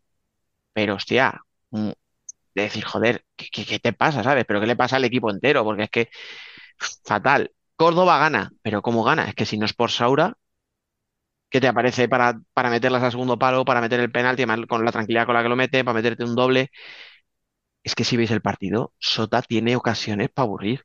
Lo que pasa es que es que es incapaz no de meter gol, que decimos no tiene gol, no es que no tira a puerta, es que no van a palos. Es que, o sea, de verdad, lo hemos dicho muchas veces, ojalá tener estadísticas, me gustaría saber cuántos tiros hizo Sota y cuántas intervenciones Fabio y saber cuántos partidos ha podido haber así. Bueno, sí, mira, tiros a puerta y tiros totales sí lo podemos saber, pero no me voy a poner a analizar ahora los tropecientos partidos que llevamos de liga. Pero claro, dices, es que Sota, con todo lo que llega, es que las tiraba a las nubes. Es imposible. Entonces, tú le das mucho chance a Sota y dices, pues es que como sigas así, hijo mío, es imposible que te las dé. Córdoba dice, pues es que si en casa y contra un equipo así tienes que llegar a falta de 20 segundos, encontrarte con un penalti para poder sumar los tres puntos, vas a tener más, mucho problema. Levante, Levante, esta victoria yo la considero totalmente eh, circunstancial. O sea, para mí me demostró mucho más Manzanares en Torrejón perdiendo que Levante ganando. Y además con una Pero victoria la holgada. diferencia ahí, yo, creo, eh, Juan no lo dijo, eh, que le gustaría que ver, este, ver a este Manzanares eh, más allá de contra Inter y no sé qué otro equipo dijo, pero que parece que Eh, solo son capaces de competir de esta manera. Sí, Me pues gustaría sí, verlo más. Eso es, sí. Eh, pues eh, lo que comentabais, ahora que viene este tramo mm, clave y con los enfrentamientos directos que hay, no, no, no les queda otra. Yo en general veo la cosa muy, muy apretada, sobre todo por lo que dices. Eh, yo que más o menos manejo manejo, entre comillas. El calendario de Rivera es que le queda jugar contra todos estos, ¿eh? Contra todos. Le queda la UMA, le queda el Betis, le queda Industrias, le queda Sota, le queda Córdoba, le queda Manzanares y le queda Levante. Todos. Todos los que están ahí con ellos, eh, todos les quedan. Yo es verdad que voy a decirlo, igual lo mismo, mira, con esto lo salvo y me deben una. Eh, yo a Levante lo veo desahuciado. Porque lo hemos hablado ya aquí varios días. Eh, Le, le estamos salvando, ¿eh? Le estamos salvando nosotros. Sí, sí, ya me jode, pero No. sí. Eh, los veo un equipo a la deriva, pero no, no hablo de resultados, no hablo de puntos, hablo de la idea de club en general, los veo a la deriva. Y luego, por ejemplo, Córdoba vi hace poco las declaraciones de, del presidente. Creo que el problema de Córdoba ya, el, el problema más grande que tiene Córdoba ahora mismo ya no son los resultados, ¿eh? Es un problema de bolsillo, por lo que Pero comentaba el presidente. El año pasado, eh, además no sé quién me lo recordaba y es verdad, el año pasado, en Pasó igual. diciembre estaban pidiendo poco menos que un crowdfunding para mantener al equipo a salvo y en enero te traen a dos brasileños, ¿eh? Sí, que yo no sé hasta qué punto están en modo el que no llora no mama y hasta qué punto es real. El problema Pero es si le sigues mm, contando el cuento del lobo al niño, pues ya sabemos cómo acaba el cuento. ya, sí. No sé, luego a Manzanares, lo- Manzanares me choca muchísimo. Creo que es, es lo que decíais, bueno, que el propio Juan lo dijo. Creo que juega mejor contra equipos de arriba porque siente la presión de que no tiene por qué ganar. O sea, no siente esa presión. ¿sabes? Como, bueno, eh, si pierdo contra Inter o pierdo contra... eh, es lo que se espera. Y es como que juegan mejor que contra rivales directos, como que los rivales directos les atenaza más el miedo a lo que tienen que perder, ¿sabes? No sé. Luego Sota sí que creo que tiene un problema de cara a puerta. Ojo, creo que Rivera tiene un problema parecido, ¿eh? La verdad. Ah, sí, bueno, Eh, sobrado no va, claro. Ojo, Lo que pasa es que tienes que- a hay un chiquito ahí, claro. hay que matizar el dato. Terry, ahora mismo creo que si no lo ha perdido este fin de semana, es el máximo goleador, uno de los máximos goleadores de la liga. Pero el problema es que te mete el 99% de los goles. Pero como Terry se ponga malo tres días con una gastroenteritis, Es que la estás cosa, jodido. que yo, yo lo de, ah, tienes al máximo goleador. Joder, hay que mirar los datos dentro de su contexto, ¿eh? Mirarlos descontextualizados no nos aporta nada. Eh, se fichó en el mercado de invierno a un pivot, a Alex García, pero por, por el motivo que sea, no lo desconozco, no ha sido todavía convocado en ningún partido desde que está en Tudela. Supongo que será algún tema de molestias, lesiones, no lo sé. La cosa es que no, no ha sido convocado. No es que no haya jugado, es que no ha sido convocado. Y, y yo creo que a Rivera le puede pesar mucho las altas y las bajas, quiero decir. Bruno Petri funciona bien, pero no es un pívot que te meta muchos goles, por lo tanto no puedes contar con él para los goles. Como Terry pille un catarro fuerte, volvemos a lo mismo. Pintiño y Bartolomé son 50% del equipo, es la sensación que a mí me da. Sin ellos, Hmm. Rivera juega a la mitad. Pintiño ayer al principio del partido recibe un golpe en la cabeza, en el ojo, y como no veía bien, es trasladado al, al Hospital Reina Sofía de Tudela y no volvió. O sea, se lo llevaron directamente, lo, lo sacaron del campo directamente y no volvió porque estaba en el hospital. Se nota mucho cuando él no está en el campo. Es que se nota muchísimo, se nota muchísimo cuando Pintiño no está. Y lo mismo ocurre con Bartolomé, que ayer por molestias tampoco. Pues es que es lo que es lo que hablo. Y Spin, que lleva tres meses em, sin poder jugar, porque en, la, en Copa del Rey contra Colo Colo debió sufrir una fisura en el pie o algo así, y lleva tres meses sin jugar cuando el chaval estaba en su mejor momento y estaba metiendo goles. Y a mí lo que me preocupa es eso, lo- la enfermería, que digo yo. Que dice Dani que, que de todos estos es como el que cree que menos apuros va a pasar. Sí, pero también lo piensas porque estuvimos a punto de jugar la Copa de España. Y Y por lo tanto, de vi de lo, claro, a lo que puede llegar. No, y porque, joder, al final veo un equipo donde veo, pues eso, que si a Terry no le pasa nada, te va a dar mucho gol. Donde Pintiño, ¿verdad que este año Pintiño a lo mejor no está como el año pasado? Yo creo que es todo por, por temas físicos. Sí, ha tenido muchos, muchos partidos que no ha podido jugar por molestias. Pero bueno, luego veo, pues veo a Carlos, que me parece que es un chaval que ha pegado un crecimiento brutal. Entonces, veo br- ciertos brotecillos, ¿sabes? De jugadores que digo, bueno, con estos tíos puedes aspirar a, algo. Industrias, no había estado prácticamente en el jaleo, no, no lo hemos mencionado, fijaros, con los mismos puntos que Sota y Rivera. No le hemos mencionado hasta ahora porque no nos transmitía, ¿no? Lo que decíamos, yo creo, ¿no? Ah, para playoff a lo mejor le queda largo, pero bueno, para no sufrir. Bueno, pues vamos a ver si de verdad no sufre. Vamos a ver qué va a pasar ahora, porque los partidos avanzan, te encajas, lleva dos, dos semanas encajando muchos goles, te puedes poner nervioso y al final es lo que decimos, las configuraciones de las plantillas hay que ver qué plantilla está preparada para sufrir y cuál no. Y yo no sé si la de Industrias con tanto chico joven y tal, que al final es verdad que llevan mucho sin entrar en una copa o en unos playoffs, pero son jugadores que si los ves tampoco han estado en los últimos años sufriendo. Que además muchos chicos vienen del filial del Barça, donde lo que importa no es tanto el resultado, en el sentido de que si ganas la liga te va a dar igual porque no vas a subir a primera. Bajar, bajar es un, es un drama, no, pero tú sabes que si el equipo baja de segunda a segunda vez, tú vas a, a- a acabar en un primera probablemente. O sea, quiero decir que, que son jugadores, no voy a decir que han tenido la vida fácil, entenderme, pero que no lo han pasado tan, no tienen esa cosa ¿eh? del, del culo están apretado. acostumbrados a sufrir. No Claro, están o sea, no- acostumbrados a sufrir. eso es. No tienes ese culo apretado que tiene, por ejemplo, la gente de Manzanares que dice, es que como esto se vaya a segunda, mm, inauguramos un pabellón para dos mil y pico personas, precioso y nuevo de puta madre, en segunda división. Vamos a ver qué dice el ayuntamiento. A ver si le hace gracia. A ver si la subvención es la misma. ¿Me entendéis? Entonces, esa presión que pueden tener, es que no sé por dónde va a salir. Es que la historia es que no sé. O sea, yo no sé si esa presión que puede tener un Manzanares por mantenerse o un Sota por su historia les puede ayudar o les puede perjudicar. Ya. Sí, al final las, las responsabilidades pesan mucho, ¿no? Que digo yo. Eso es verdad. Sí, eso es cierto. No lo sé, yo creo que la cosa está muy abierta. Sí que creo que, que Rivera tiene más perspectiva de mejora, porque también es verdad que Rivera igual podría pasar como pasó en la, en la primera, en la vuelta, en la ida de liga. Toda la primera vuelta, Rivera empezó muy mal. En el tercer podcast de la temporada, vosotros tres me dijisteis que Rivera descendía seguro. De hecho. Rivera y Sota. Los tres, vosotros tres. Que me acuerdo. Que tengo buena memoria. Ni olvido ni perdón. Eh, me dijiste creíais que Sota y Rivera descendían seguro. Y yo os dije, Rivera ha empezado muy mal porque el pobre ha tenido eh, como un muy mal inicio de calendario. O sea, los primeros partidos eran rollo Barça, Palma, Valdepeñas, El Pozo, Cartagena. ¿Qué dices? ¿De dónde saco los puntos? Fiesta. Es verdad que, que, mm, no, o sea, no quiero joderos, ¿vale? Pero tenía yo razón. Eh, cuando llegaron los partidos contra rivales de su nivel, los ganó y bueno, estuvo luchando hasta el último día por, por entrar a la a Copa. Empató contra la UMA y entonces accedió UMA. Eh, ¿Qué pasa? Que ahora en esta segunda vuelta puede pasar lo mismo, si ahora coge y gana a todos los suyos. Estamos hablando de que igual se planta el último día intentando luchar por meterse en el playoff y, y lo reiríamos de esto que estamos hablando ahora, pero volvemos a hablar de lo mismo. Estando todos en un baile, cada partido que no ganes mentalmente te pesa el doble que en la ida. Es, es un juego de doble filo. Lo mismo que en la ida te benefició el... Ahora me quedan los de mi liga, entre comillas, eh, a por ellos, y le salió redondo, o casi redondo, ¿no? Eh, esa, ese- esa, esa, esa misma cronología te puede pesar ahora, porque ahora ya no es, venga, son los de mi liga, ahora es, hostia, son los de mi liga, no puedo perder contra ellos porque lo pago el doble. Y es lo mismo, pero el tiempo hace que sea más peligroso. Con todo, confianza ciega en mis naranjas, ¿qué voy a decir yo?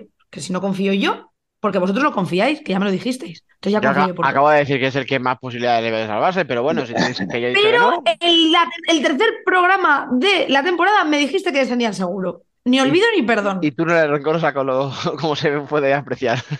Para nada, para nada. No. No es un buen valor cristiano el rencor. No. Yo creo que era Eh, Dani que lo comentaba. Si analizamos los casos uno a uno, sí que algunos pueden estar en una pequeña crisis deportiva, pero los que también tienen crisis institucional eh, eh, son los tres que están más abajo y no creo que haya ninguna sorpresa en ese aspecto y creo que será cuestión de tres. A ver, a nivel de resultados y por lo que decíamos de los cruces y tal, parece que sí, que 3, 4 como mucho. Digo 4 por, por pues lo que te decía, porque Sota, el pobre, si no termina de afinar la puntería, es que no, no suma. Pero lo normal es que sea lo que tú dices. Cosa de Manzanares, Córdoba y, y Levante. Yo Levante mucho me sorprendería que salvase la temporada, ¿eh? pero muchísimo, os lo digo de verdad. Y vuelvo a hablar de lo mismo, no por plantilla, todo esto es que lo hemos hablado muchas veces, Mm. por la situación institucional, como dice Biel, que hay ahí. Eh, me chocaría un montón, la verdad. Bueno, y ahora sí hay que hablar de polémica, porque en el Inter Manzanares, como creo que ya todo el mundo sabrá, hubo mucha polémica por el gol anulado a Manzanares por considerar, eh, tras haber concedido el gol inicialmente, que Matamoros estaba sujeto al palo y había desplazado la portería antes de que el balón entrase, por lo que se anuló y se quedó en el 1 a 0 con el que finalizaría el partido al final. Eh, Dani, tú eres de los que consideras que está bien arbitrado. ¿Qué análisis haces de la jugada? Ya con tu introducción, ya ahora alguien diga, "Pero, ni puta idea tienes, ¿cómo que está bien? Porque ya es que estamos cada vez más polarizados, que sería otro tema Hay que gente habría que ya ha que- pausado, que ya ha pausado el Sí, programa. sí, acaba de saltar y ha dicho, me voy. Eh, Dejar de seguir. es que es un tema muy complicado. Yo, además, tiene muchas aristas. Entonces, cuando algo tiene muchos picos, te puedes clavar y te puedes hacer mucho daño. Cuatro cosas, ¿vale? Al respecto, voy a intentar ser rápido en cada una de ellas. La primera, la norma es clara, ¿vale? La norma dice, si desplazas la portería o te apoyas en el palo, todo lo que sucede a continuación queda invalidado. Aunque no tenga influencia, que es el caso. No importa que en el gol no, no la jugada el hecho de que desplaces un centímetro, dos o diez la portería. Si no es gol, no es gol. Está bien arbitrado. Bien, dicho esto, la segunda cosa, la norma me parece una norma ridícula, porque debería haber un límite, o sea, es decir, si el desplazamiento es mínimo y es una jugada justo a o sea, consecutiva en la que no hay influencia, eh, debería cambiarse la norma. Pero mientras se cambie, no se cambie, si está así redactada, es que no se puede dar validez. ¿Vale? Tercera, Manzanares protesta. Y entiendo que tiene la razón en una protesta, y es que efectivamente conceden gol. Conceden gol, Pato se pone a gritar, se mete dentro del campo, y ahí es cuando los árbitros rectifican. Yo entiendo, si eres aficionado a Manzanares, que esto te toque los huevos, hablando claro. ¿Por qué? Porque si hay un VAR, dices, bueno, espera, es que han visto la jugada y se han dado cuenta, pero no hay posibilidad de revisar la jugada. Entonces, ¿qué ha cambiado desde que tú concedes gol inicialmente hasta que viene, te grita el entrenador del equipo perjudicado y dices, pues llevaba razón. ¿Está bien arbitrada? Está bien arbitrada. Eh, ¿por qué dan, conceden gol los dos árbitros y luego cuando viene la protesta deciden cambiar? Pues no sé si ellos internamente por el micrófono se habían dicho algo y coincide que cuando está diciéndole uno al otro, oye, espérate a ver si hemos pitado esto y no, el otro entra en la pista, no lo sé. Pero joder, es que me parece terrible que estemos toda la vida diciendo, es que los árbitros son unos orgullosos, son unos chulos, unos que no corrigen nunca una decisión. Coño, si han corregido una decisión y la corrección está bien hecha, que les matamos cuando no corrigen y les matamos cuando corrigen. O sea, al final, sea lo que sea, siempre mal. Y bueno, mira, cuatro, ya con esto me callo, ¿vale? Porque me da mucha pereza, pero es que es lo que os decía al principio. Digas lo que digas, alguien te va a pegar un palo. Porque es que ahora ya no se mide un árbitro por si la decisión es buena o mala. Ahora lo que se mide es, a ver, ¿cuál es el parche que lleva en el brazo el equipo perjudicado? Ah, claro, que es de la NFS, date. Me, tío, me cansa mucho. O sea, a mí, a mí esta cosa de trincheras, de como eres el NFS, los árbitros te van a perjudicar siempre. Si eres profederación, mm, van a hacer todo para que puedas ganar, me parece tan ridícula. O sea, problema es que traemos aficionados, tío, del fútbol, venimos de lo que venimos y se piensan, pero señores, que aquí no hay un duro, que aquí nadie tiene dinero para comprar a nadie. O sea, ¿qué nos creemos? ¿Que, los árbitros hacen esto? O sea, pero, pero si hemos visto a Jaén, que, que es pro federación y es de los más críticos con la federación. Hemos visto sanciones a jugadores de Rivera, que son pro federación, que ha venido aquí a rajar de los árbitros diciendo esto es una puta vergüenza lo que nos han hecho. O sea, entonces, eh, ¿qué pasa? ¿Que solo le favorecen cuando no- cua- pa- de vez en cuando o, a veces le perjudican para disimular y que no se note? Por favor, de verdad, o sea, paremos. Yo esto que último que comentas lo leí también durante la Copa, que cuando, cuando llegaron a la final Inter y Jaén había quien decía, bueno, la final que soñaba la Federación Española, como diciendo que habían llegado ahí ambos Ujú. dos por ser clubs pro Federación Española y que por tanto los árbitros les habían ayudado. Me toca un poco los ovarios porque ojalá, o sea, ojalá a Rivera le ayudasen de alguna manera por ser pro Federación. Pero si nos ponemos a, a contar y a sumar datos, me, sal- me sale beneficio cero. Beneficio cero. Creo que es lo que has dicho, somos un deporte pobre como para venir aquí a hablar de que hay nadie comprando árbitros o árbitros queriendo favorecer a clubes por me das o me quitas la razón. O sea, esto Incluso tráfico de influencias, o sea, sí, pero si la, si- o sea, no, lo que no podemos es ser incoherentes. Si a la federación le importa la mierda el fútbol sala, no podemos decir a la vez que la federación está favoreciendo a los equipos que la apoyan. eso es. O te da igual o no te da igual. Sí, no, es que la gente también te digo es lo que dices, vienen un poco a atacar eh, sin pies ni cabeza, yo creo. Yo sí que pienso que el gol está bien anulado. Me corroe bastante de- eh, leer eso de que si hubiese pasado en, en favor de Inter, es decir, si, si ese gol, si la situación hubiera sido la inversa y el que mete el gol del empate es Inter, que no hubieran tenido huevos a anularlo. Unos dicen que por ser de federación, otros dicen que por ser equipo grande. Eh, a mí hay dos cosas que me chirrían. Es verdad lo que dices de nos quejamos y los árbitros rectifican, nos quejamos y nos rectifican. Yo entiendo a la afición de Manzanares. Entiendo que Yo parece totalmente. O sea, que la sí, rectificación, parece que la rectificación viene ante la protesta del entrenador de Inter, de Pato. Que yo si soy el árbitro ya me jodería que tenga que venir uno de los entrenadores a decirme cómo es el reglamento o si eso hay que darlo por bueno o por malo. Ya me jodería que me tengan que decir cómo hacer mi trabajo. Pero me reafirmo, el nivel arbitral está donde está. Y luego pasa lo que pasa. Yo entiendo perfectamente a la aficionado de Manzanares, aunque les duela mucho, yo creo que lo que no tenían que haber hecho era desde un primer momento dar gol. También creo que es algo como muy difícil de ver en directo. Nosotros tenemos la suerte de que hemos visto el vídeo eh, las veces que quieres, a la velocidad que tú quieres, puedes ver el vídeo. Ellos en vivo y en directo tienen que decidir si Manzanares, o sea, si Matamoros desplaza la portería o no antes o después de meter el gol y ocurre todo en una milésima de segundo. Entonces, que puedo entender el fallo en el Es- momento, Pero no acusar de intencionalidad. eso es, yo puedo entender el fallo, puedo entender lo que jode que los árbitros eh, espabilan y te anulan, espabilan, hacen su trabajo bien y, y aplican la, la regla bien cuando un entrenador avisa. O sea, entiendo todas las partes, creo que está bien arbitrado. No, creo que está mal arbitrado. Entiendo que no se arbitre bien de primeras porque es difícil de ver. Una vez se rectifica, entiendo el dolor de los aficionados de Manzanares, pero yo hay una cosa que no entiendo.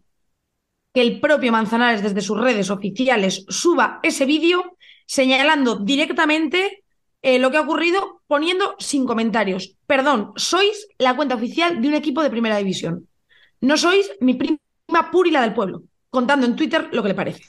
Entonces, Lo irónico, Eh, perdona, Noé, de esto es que la gente ha utilizado ese vídeo para hacer una captura de pantalla que está rolando, donde se ve que antes de entrar el balón, la portería está desplazada. O sea, la gente está utilizando el vídeo que no les Manzanares deja ni en buen lugar. Sí, aparte, aparte de que creo que el vídeo no les da la razón, que es lo que ellos pretenden, eh, si queremos que este deporte tenga cierta altura a todos los niveles, los primeros que tienen que apostar por esa altura eh, son, obviamente, quienes dirigen las altas élites, pero también los clubes. Y no puede ser que, o sea, no me imagino a la cuenta oficial del Pozo Murcia, del Fútbol Club Barcelona o del Rivera Navarra subiendo el vídeo y poniendo sin comentarios. Me imagino a mí haciéndolo. Que no soy nadie dentro del fútbol sala y que no le debo nada a ningún equipo en el fútbol sala. Yo puedo subir ese vídeo y poner sin comentarios. Pero la cuenta oficial de uno de los equipos me parece que dejan muy mal lugar a la comunicación deportiva dentro de este deporte. Tú has dicho que no te imaginas. Yo, por desgracia, cada vez me imagino más equipos haciéndolo, ¿eh? O sea, estamos, Pues es estamos es que es viviendo un un proceso de forofi- no sé cómo se diría, forofización, ¿vale? O sea, de juliganismo, no sé cómo decirlo, eh, que es preocupante. O sea, cada vez las redes de muchos equipos, no sé, no voy a decir el 100% porque sería injusto acusar a todos de lo mismo, pero cada vez hay más equipos en primera, y ya no te cuento si te vas a segunda, etcétera, donde el que escribe dice, yo escribo para los míos y voy a poner lo que los míos quieren que ver. O sea, y me da igual la manera, la forma, me da igual cómo quede. Esto es lo que quiere mi gente y se lo voy a dar. Pues me parece, o sea, lo siento, me parece lamentable. Yo cuando vi el vídeo, o sea, inocente de mí, yo vi el vídeo, eh, yo no había visto el partido, y cuando vi el vídeo dije, "Ah, mira qué guay que alguien ha subido vídeo de, de lo que ha ocurrido. Hmm. Y después de igual verlo 10 veces, me doy cuenta de que el vídeo lo había subido la propia cuenta de Manzanares. Me parece que dejan muy mal lugar a su community manager y al club en general, porque imagino que el community manager se encarga de hacerlo, pero también me imagino que cuenta con el beneplácito de quienes mandan en el club. Y me parece súper desacertado. O sea, es que me parece súper desacertado. Eso y los comentarios diciendo que parece que Pato es el que manda en los árbitros, que es que llegaba a leer que Pato domina a los árbitros. Digo, joder, sí que tiene poder este señor, madre mía. O ¿Y sea, por qué no lo ejercía cuando estaba en estaba Rivera, en eh? Rivera no lo tenía. Cuando estaba en Rivera no lo tenía, ¿eh? ¿Qué cosas? No sé, es que me, me parece. No, no, o sea, escucha, las- si Pato tenía que estar expulsado por lo que hizo, o sea, si eso, una cosa no quita la otra. Sí, la- lo uno no quita lo otro, pero la situación en sí me parece surrealista. Puedo entender muchas partes, pero el punto al que hemos llegado y los comentarios que he leído en redes es lo que me parece que hace de, de una situación, como has dicho, con muchas aristas, lo hace el pitoste de la jornada y es como, tío, tío, de verdad. O sea, no sé, no sé.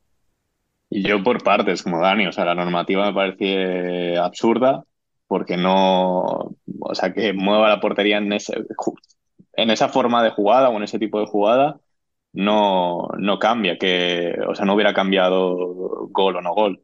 Entonces, pero bueno, ya podemos hacer una lista de cosas que se pueden cambiar y de la jugada, pues creo que poco hay que decir, o sea, si la norma dice eso, pues obviamente es ilegal. ¿Cómo se da? Sí que mm, igual no es de la mejor manera cuando tú das gol y luego no sé lo que comentaba y si, si porque el otro árbitro se lo comenta, no, no me he fijado si el otro marca, se hace los gestos de, después de un gol. O, o si realmente es cuando Pato protesta y se dan cuenta de que sí que ha pasado eso y no se habían dado cuenta de primeras. Lo que comentabais de Pato, que sí que debería haber sancionado por lo que hizo, por mucho que tenga razón, no, no puede entrar hasta Se casi mete el punto dentro, de penalti. claro, se mete dentro del área, o sea, del, del- del campo y agarra del brazo al árbitro. Si es que una cosa no quita la otra, o sea. y no, no- o sea, no ve ni amarilla. Y sobre el murmullo, lo que genera Manzanares, creo que ya no, incluso nos hemos acostumbrado. Creo que es contra Valdepeñas que también lanzan un comunicado, salen el presidente y dos directivos más a la- pues en una, en una rueda de prensa para quejarse de una lista de cosas. Y lo de esta conspiración de si es liga o si es federación, mm, me parece absurda, pero creo que ahí tiene culpa federación. O sea, desde el momento en el que tú ordenas a los árbitros que tienen que estar pendientes de lo que sale en las pantallas publicitarias o en las pancartas de si aparece un logo, pues normal que esté la sospecha de, pues a lo mejor también perjudican a los equipos. Pero bueno, mm, una más de esta larga historia. Eso sí, ¿ves? Ahí te doy toda la razón. O sea, que cuando le pides al árbitro que esté pendiente de si en la valla sale un anuncio de la eh, no le pidas que luego esté atento a lo que pasa dentro del campo, ¿sabes? O, o, o sea, o si luego se le escapa alguna cosa, pues mm, obviamente piensa que a lo mejor es que le tenías entretenido otras cosas. Es que lo, lo- lo otro, lo que decía, lo que te decía, ¿no? Que te comentabas tú ahora. ¿Está el árbitro pensando, no está jugada, tengo que anularla porque han movido la portería? En eso entra Pato y parece que es Pato el que les dice tal. Es que es una cuestión de una jugada tan rápida. Pero una pregunta, porque no me he fijado. ¿Los dos árbitros dan gol o lo da uno y va el otro corriendo y le dice, oye, no, tío, que ha movido No, la no, no. portería"? El otro se queda pla- plantado en la línea de, o sea, cada uno tiene una mitad, pues se queda plantado en la línea de, de medio campo. Es que, no sé, o sea, quiero decir, me parece que es un tema donde eh, hay muchas cosas para criticar, es lo que os digo. O sea, la redacción de la norma es ridícula. Matamoros, Fíjate, eh, ¿qué no hace? doy tanto la razón en eso. Pues tía, Porque para mí, sí, en el caso, en el caso de ayer, yo creo que ese ¿qué hace, movimiento qué- hace Matamoros? O no sea, no se nada. puede frenar. Él va Sí. corriendo al segundo palo, pues como Pero tiene que ir un tío que se está jugando la vida. Pero si choca. No, pero yo creo ni si siquiera quitas esa va norma o la corriendo, o sea, empiezas a- o sea, solo por el gesto del cuerpo la mueve. va corriendo y cuando Sí. va, a- o sea, cuando llega se frena y entonces como que le da la espalda a la portería y como que, como si, o sea, para que me entendáis, ¿no? Como el que se apoya en una pared pa- esperando algo, ¿vale? O sea, un poco ese es el gesto. Entonces, Sí. ya está, mm, es Pero- absurdo, pero Pero es que la cosa es, ahora cogemos y cambiamos la norma y ponemos que mientras no sea significativo para gol no gol, eh, el gol vale. Lo estamos dejando a libre interpretación. ¿Cuándo, va- cuándo interviene el mover la portería para gol no gol? Lo estamos dejando a libre interpretación, viene la movida. O peor todavía, que en todo caso mover la portería no sea determinante para anular un gol. Eh, va a haber casos en los que te va a influir. ¿Es una norma? Vosotros decís absurda, yo la veo necesaria, porque para mí dejar sí, com- o sea, para mí la norma no es absurda. Lo que es absurdo, me la puedes parece es... del todo. No la puedes quitar No, del todo. no, no, no, no, yo no digo quitarla, ¿eh? Te digo, los que mover la portería afecte. claro, yo lo que te digo es el tener esa cintura en la norma, en la redacción de la norma, decir, oye, si el desplazamiento es inferior a, mm, o sea, yo qué sé, si el palo sigue en contacto con la línea de fondo, Es que, Dani, Y- yo y creo que eso lo único que va a traer van a ser más polémicas. Polémicas, porque Pero ¿qué escucha, hacemos? O sea, ¿os el- mira, mira si hemos acabado con el tema de las manos.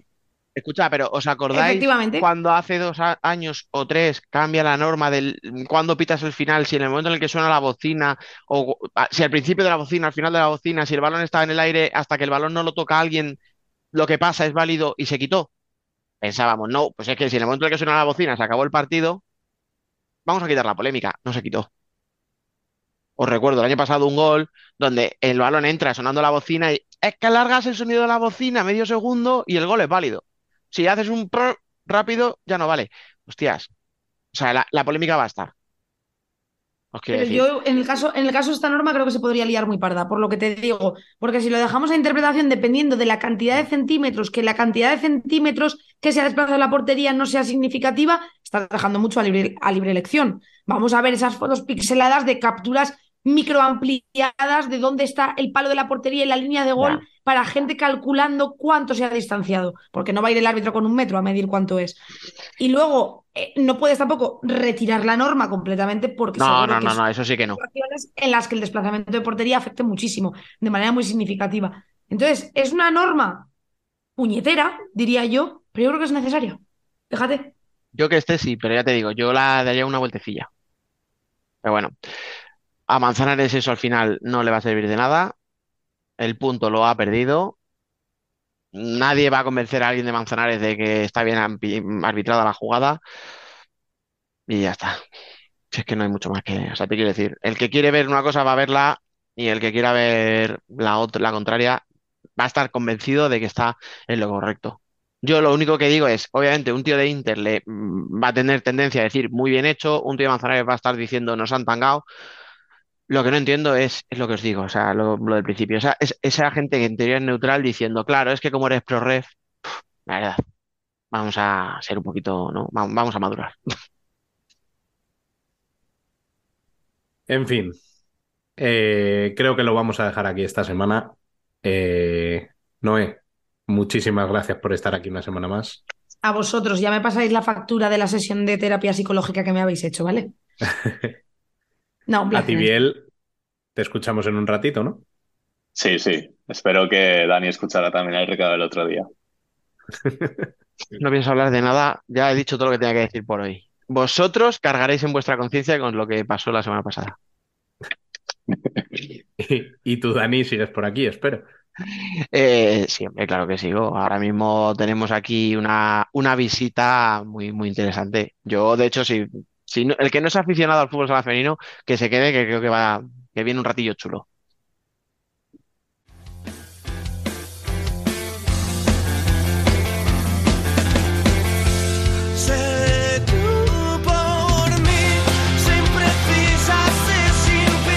Nosotras también somos futsal.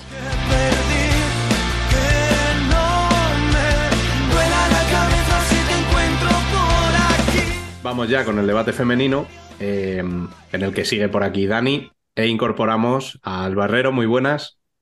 Hola, buenas. Esperemos que la voz aguante, ¿no? Yo también lo espero. Y a Franca, que muy buenas. Hola chicos, muy buenas. Bueno, en esta semana hemos visto varias cosas destacables. Empate de Pollo y Torreblanca, que unidos a una nueva victoria de Alcorcón, acerca a las alfareras a los puestos de privilegio. La importantísima victoria de Majada Honda en casa de Amarelle, que abre tres puntos con el descenso, que estamos a una sola jornada de parar para la disputa del europeo. Pero hoy no hay tiempo para el análisis y ya nos vais a perdonar porque tenemos a nuestras dos protagonistas esperando. Y aunque vosotros, queridos oyentes, ya sabréis quiénes son porque lo habéis visto en la cabecera, eh, nuestro Francisco Javier Caque se ha sentado a ciegas porque no queríamos perdernos su reacción. Bueno, damos la bienvenida a las hermanas Benete Montufo, Alicia y Marina. Bienvenidas a vuestra casa. Hola, buenas. Es que salimos, tío, invertidísimos. Fran, eh, de normal soy yo quien empieza preguntando, pero hoy te cedo los honores, ¿eh? Ya, pues yo ya estamos. Ya, ya estamos metiendo presión. Yo, lo primera, encantada de tenerlas. Hola otra vez. Los vi hace poco a las dos. Vaya partidito el sábado. Fue completito. Duro. Hombre, A fue ver, duro, ¿eh? Fue du- la Yo creo- primera parte, fue dura. Yo fue uno de los partidos que más, más cansada estaba. Sí, Todo el sí. rato corriendo. Eh, Y no es, Más no es cansada, fácil pero- estar pero tres goles, con ¿eh? María Moreno. Sí, sí. ¿Eh? Cuidado. Que digo que cansada, pero tres goles. Hombre, y, y además me valía que y podía haber metido más. sí, sí, doy fe. Doy fe. No, sí, sí, sí. Si los tengo que meter yo, vamos bien. No le des pie a Fran, no le des pie. Claro, tía. No me tires de la lengua, no me tires de la lengua. Claro, o sea, aquí, aquí, o sea, aquí se ha dado una circunstancia, es que habéis entrado las dos en otros, en otras temporadas, en este programa por separado. Y Fran se ha dedicado a echar, es que Marina no mete goles, es que tu hermana es pequeña, es que, que- Y ahora, mirarle, ahora está calladito. Ahora os ve a las dos a la vez y no se atreve. A ver, es que una cosa es por separado y otra cosa es con las dos juntas. Ahí ya la cosa cambia. Voy a empezar a hacer yo una pregunta y no va a ser deportivo. Pero ya que está diciendo Fran lo de que con las dos a la vez no se atreve, esto de que con las Benete nadie se mete, o sea, vamos a ver, ¿sois las más chungas de, de Móstoles o qué? De Castefa, de Era Castefa. de Castefa, era de Castefa. Aunque dicen que somos de Gabá, somos de Castelldefels. Ya. ¿Dónde, ¿Dónde te sacan ante la navajilla? ¿En Castelldefels o en Santa Coloma? Uf, no sé qué decirte yo. Es peor Santa Coloma, ¿eh? Sí, sí, de momento ganan ellos. Bueno, empezamos bien, ¿eh? Analizando el partido, o sea, todo muy, muy profesional, como siempre.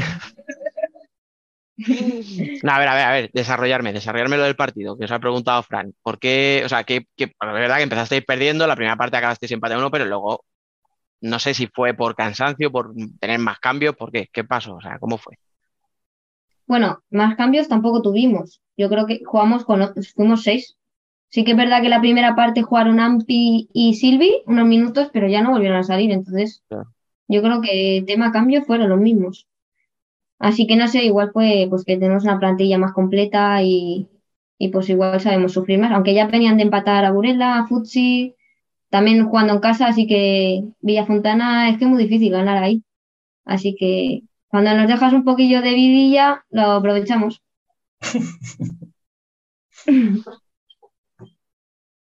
Bueno, el equipo lleva en los últimos partidos eh, 12 puntos de 15 posibles. Eh, la verdad es que estáis en una bastante buena racha.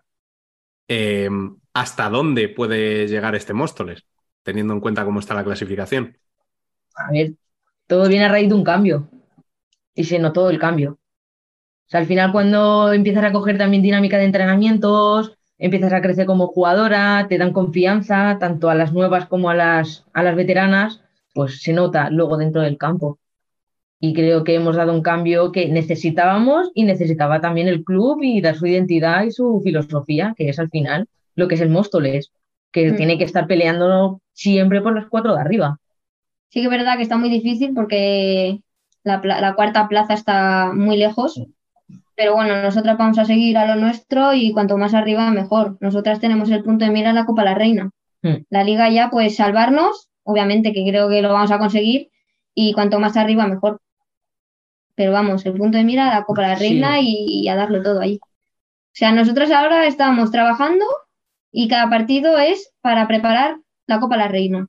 Sí, para todo lo que Mm. nos podamos encontrar allí. Allí, claro. O sea, tanto una defensa baja como una muy alta, como, Mm. ¿sabes? Como un Sala Zaragoza que te viene a partir piernas, como un Majadahonda que se te cierra atrás.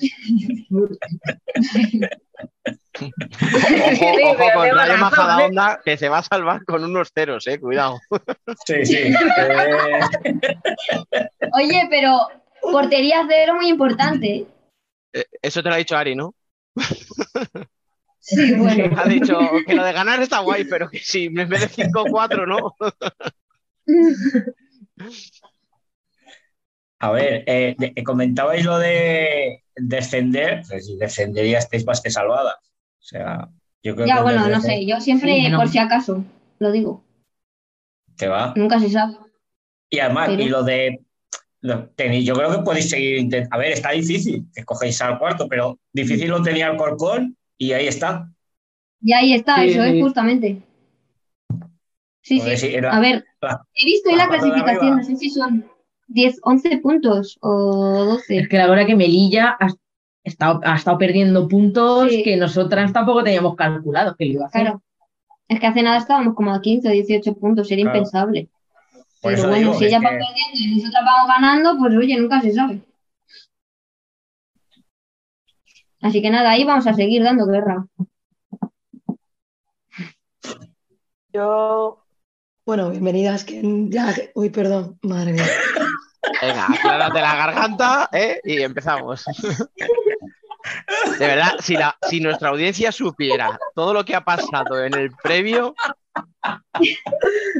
Para que ya venga yo a hablar mal, madre mía. Eh, no, yo, iba- yo iba a preguntar, a, a ver, habéis hecho referencia que ha habido un cambio, ha sido a raíz del cambio de entrenador. ¿Qué diferencias habéis desde principio de temporada a después? ¿Qué diferencias tenéis tanto en entrenamientos como igual a nivel personal o a nivel de equipo? Pues primero de todo, los entrenamientos, que al final, eh, a ver, yo no quiero hablar mal de ningún entrenador porque de todos, de todos los entrenadores aprendes algo, pero igual no se trabajaban bien los partidos, eran ejercicios eh, que, no, no- que luego tú en el partido no te ibas a encontrar eso, ¿sabes? Y ahora eh, sí que en los ejercicios que hacemos está todo enfocado a lo que nos vamos a encontrar el sábado y luego se da. Y los scoutings también, o sea, todos los scoutings que hacemos es sobre el rival, aparte de sobre nosotras, sobre nuestros errores para corregirlos, pero sobre todo para lo que nos vamos a encontrar el sábado. Y al final es como un ensayo a lo que luego el sábado va a pasar.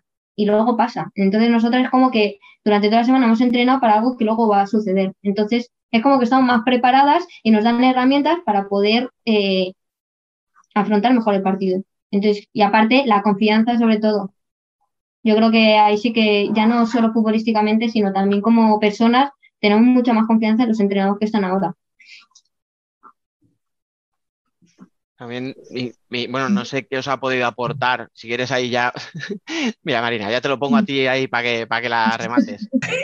¿Qué os ha aportado también el hecho de tener a Patri, que tú en concreto no, la, no, has, no has estado jugando con ella como Alicia? Entonces, ¿a ti qué te ha aportado Patri Chamorro? Que al final, joder, es una institución en Móstoles, ¿sabes? Y, y si alguien conoce ese, ese club es ella. ¿Qué te ha aportado a ti, por ejemplo?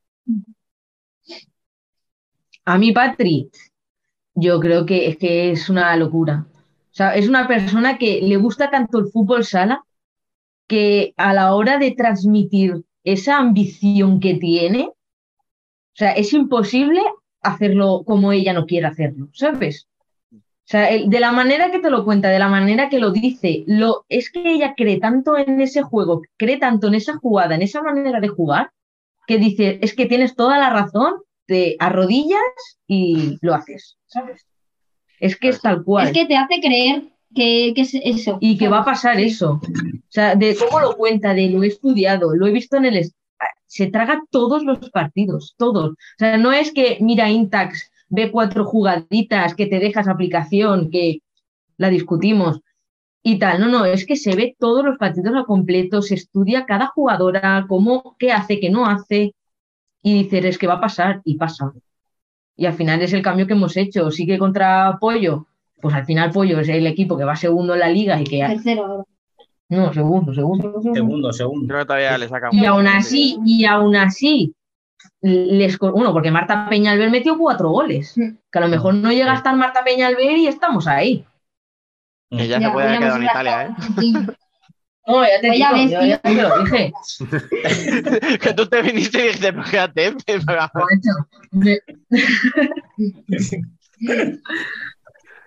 Claro, yo te preguntaba. hay, pero sí, Ya, Por eso, porque Lo tú, bueno al final, co- para ti ha sido como una continuación, ¿no? O sea, Sí, sí, sí, yo con Patri encima me llevo súper bien, ya no solo dentro de la pista, sino fuera.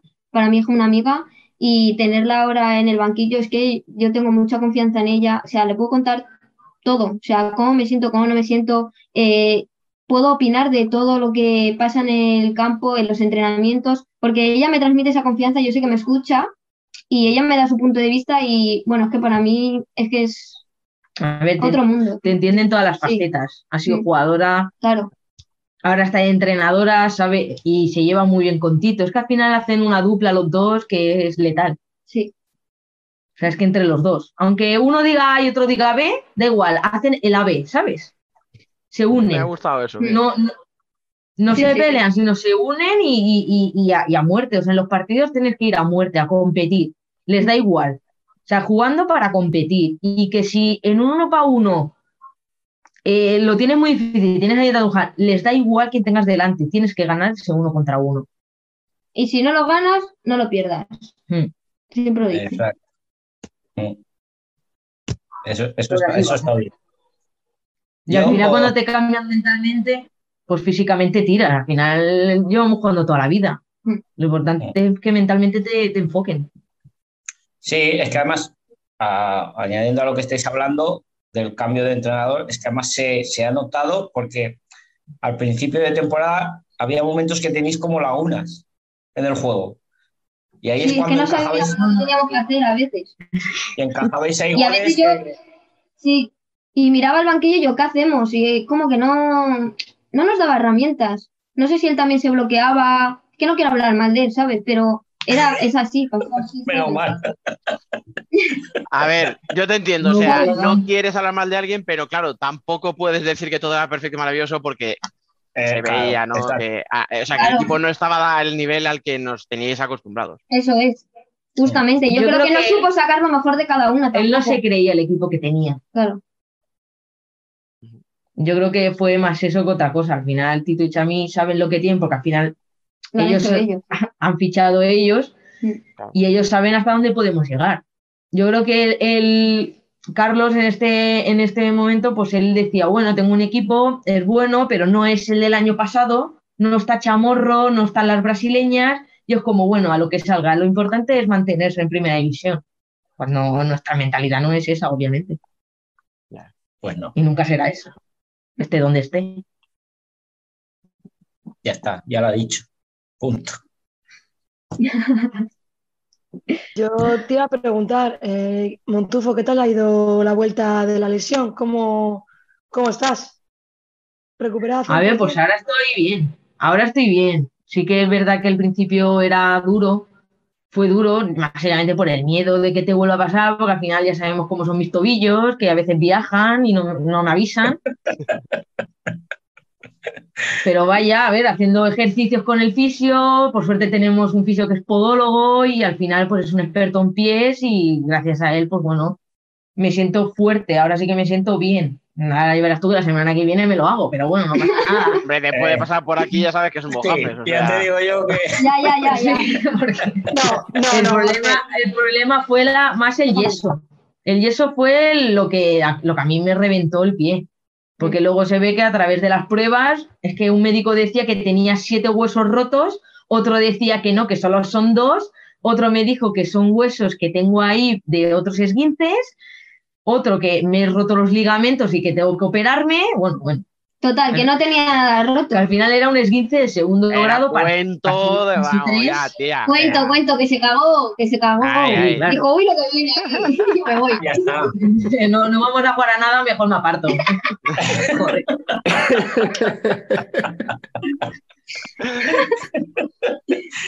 Fue peor la recuperación del yeso, ¿eh? Mm. Fue peor la recuperación del yeso de tener el pie así durante 20, 22 días. Sí. Fue horroroso, horroroso.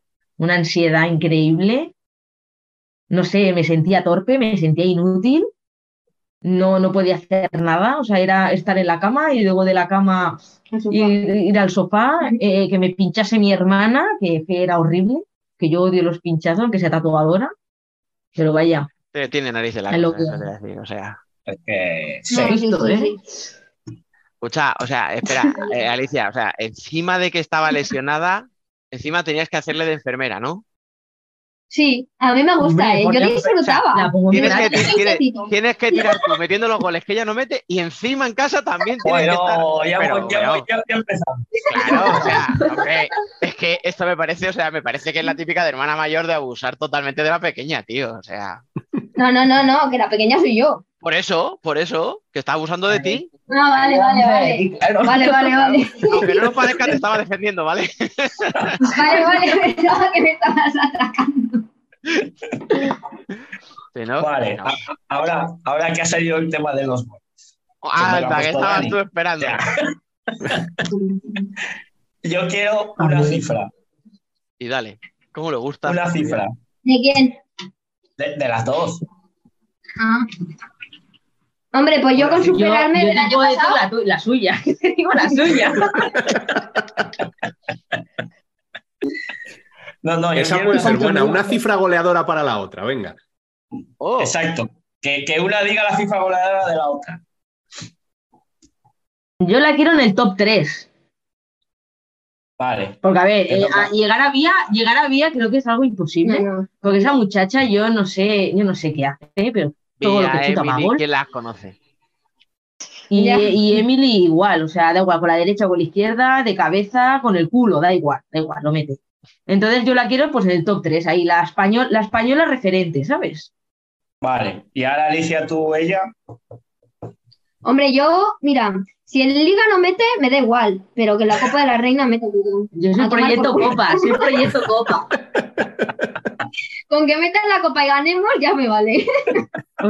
Yo recuerdo que cuando volví de la lesión fue contra Orense en la Copa. Yo soy el proyecto Sí. Copa de este año. Es como me siento la reina, me siento la reina. Ay, o sea. Escucha, has dicho el top de españolas. Ostras, eh, ¿le tienes que remontar a cu- cuántos son? ¿Cinco goles a Marta de los riscos? 3-3. Lleva No, 20. ah, bueno, claro, con los tres de este fin de. Ah, otro Sí. partido, Da igual, pero otro si vamos las dos igual, no metemos y de repente metemos tres o cuatro. Así vamos. Nada, Si yo lo, dice, voy lo dice como, "Bah, un día no meto y al meto cuatro. Mm, Claro, lo típico. Si llevaba sí. cinco jornadas sin meter o seis y la semana pasada metí uno y ahora meto tres. Pues eso. Llevaba yo tres semanas esperando a ver si metía goles para llamarte, ¿sabes? Precisamente. Digo, cualquiera, cualquiera aguanta. Pero te has tenido que llamar para que los meta, ¿eh? Si no me llegas a escribir el Bueno, es viernes verdad, o te el jueves. escribí- es verdad, fue antes, fue antes, fue antes. Claro, claro. Es verdad, es al verdad. final para no para una vez que preparo esto con tiempo y no lo hago a última hora, como siempre, también os digo. Al final no somos gafes. La gente que le dice que somos gafes y al final no lo somos. No No, somos. no. O sea, Anuláis, anuláis mupas. Alba, Alba me encanta porque está en un modo, yo no sé qué hago aquí, me quiero ir a dormir, o sea, por ella a los cinco minutos de empezar habría, habría cortado, ¿sabes? O sea, ¿quieres, reivindicarte, Alba, o decir algo? no, no, pero a ver, es que Fran se ha calentado, dice, no somos gafes. Joder, Fran, lo somos. A ver, hay ca- cada uno tiene sus taras. Es parte de nuestro encanto, joder. Efectivamente, viene el pack. La gente cuando viene ya sabe lo que hay. Entonces, y aún así han venido las dos, ¿eh? O sea que tampoco. Hombre. Hombre, vivimos juntas. Bueno, pero una podría haberte hecho copa de humo y decir, oye, es que no, eh, no estoy en casa. Hombre, a ver, a ver, os debo decir, yo estaba a punto, porque no sé si recordáis que es la Kings League, ¿vale? Iba a jugar ahora mismo Ronaldinho Gaucho. Y, que, y, y aunque se esté engañando, está aquí. Mira, o sea, Por favor. es que, es que, eh, es- O sea, es que mira que habían horas al día, horas al día, y es justo la hora de Ronaldinho, ¿eh? Vaya por Yo tuve que Sí, yo mirar, me quería con él, macho. digo, a ver cuándo juega el Barça. Pero jugaba antes, digo, vale, me viene bien. Pero Aunque ha perdido, pero- o sea, pero esto es una, es que es una vergüenza, o sea, de verdad. Yo, yo, yo intento, fútbol. yo intento defenderos, yo intento defenderos, pero me lo pone muy difícil, ¿eh? De verdad. O sea, En, en fin, voy a, voy a preguntar y así corre, sí. huimos hacia adelante, porque si no, esto no. A ver, estabais hablando de la Final Eight de la Copa. eh, os metéis ganando a Ourense en octavos. Estamos todavía pendientes de sorteo y sede, pero a falta de ese sorteo, eh, ¿con qué volveríais contentas de la Copa? Con la copa. Ahí estamos. Con la copa. Hombre, eso es lo que digo. También te digo, si, llega- si pasamos de a semis, si competimos bien las semis, pues yo también me volvería contenta. ¿Sabes? Al final están, apoyo, están pollos, están bureles, están fuchi, hay que ser realistas. A un partido No, nunca se pollo sabe, en campo neutral nunca se sabe. Yo, si pasamos de primera ronda y llegamos a semis, si competimos las semis, aunque perdamos, yo estaría contenta. Pero yo quiero ganar. Obviamente. A ver, yo creo que esto siempre lo decimos. La liga es, ¿no? El tío, el- te da la regularidad, es muy bonito. Oiga, ganar la Mm. liga tiene que ser la hostia, tal. Pero como competición, creo que la más chula es la copa. Sí. La copa. Joder, y encima hace años, bueno, yo el primer, años, ¿no? el primer año que, sí, bueno, nosotros llevamos muchos años, 10 años. pero yo llevo aquí cinco años y es la primera vez que nos metemos. O sea, Es que- yo estaba es que- los últimos minutos en Orense llorando. llorando, y, y lo estamos consiguiendo. Sí, y yo sí. llorando en el campo jugando. O sea, fue bueno. súper guay. fe. O sea, que estamos aquí con el jijijaja, pero cuidado con eso, ¿eh? O sea, que lo que acabas de decir es muy, muy fuerte. O sea, que a veces no somos conscientes de lo difícil que es ganar, mm, jugar un Sí. torneo así. Joder, a ver, también es verdad que es que vosotras en Madrid, ahora porque ya se hace sorteo, pero cuando era por proximidad geográfica, Era imposible. Es que claro, o sea, Siempre nos tocaba, siempre nos tocaba futsi. Era imposible. Ya, claro, es que al final es eso. O sea, tú, por ejemplo, un pollo que que si entra en la Copa de la Reina, en la fase final, yo creo que es candidato a, a- a ganarlo, tal y como estamos viendo este año. Pero claro, tiene que ir a partido único a la estación, que ya sabemos lo que supone Fusi y encima como local, con el pabellón, bla, bla, bla. Claro, es que eh, entonces, oye, pues sí, vale, llevabais cinco años sin entrar en la, en la fase final. Pero, coño, es que resulta que tenéis vosotras, que está, cuando no era Fusi, era pues eso, Alcorcón, vosotras, es que Sí. de esos tres equipos, mínimo uno se quedaba fuera siempre. Entonces yo creo que bueno, Claro, es que era eso. este cambio al final, vale, te mete un viaje extra, tal.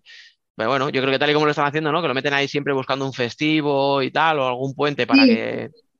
Yo creo que ni tan mal, ¿no? El formato ahora. No, a mí yo lo prefiero así. Sí, total. Yo tengo que viajar, viajo, pero que sea algo, eh, un sorteo puro.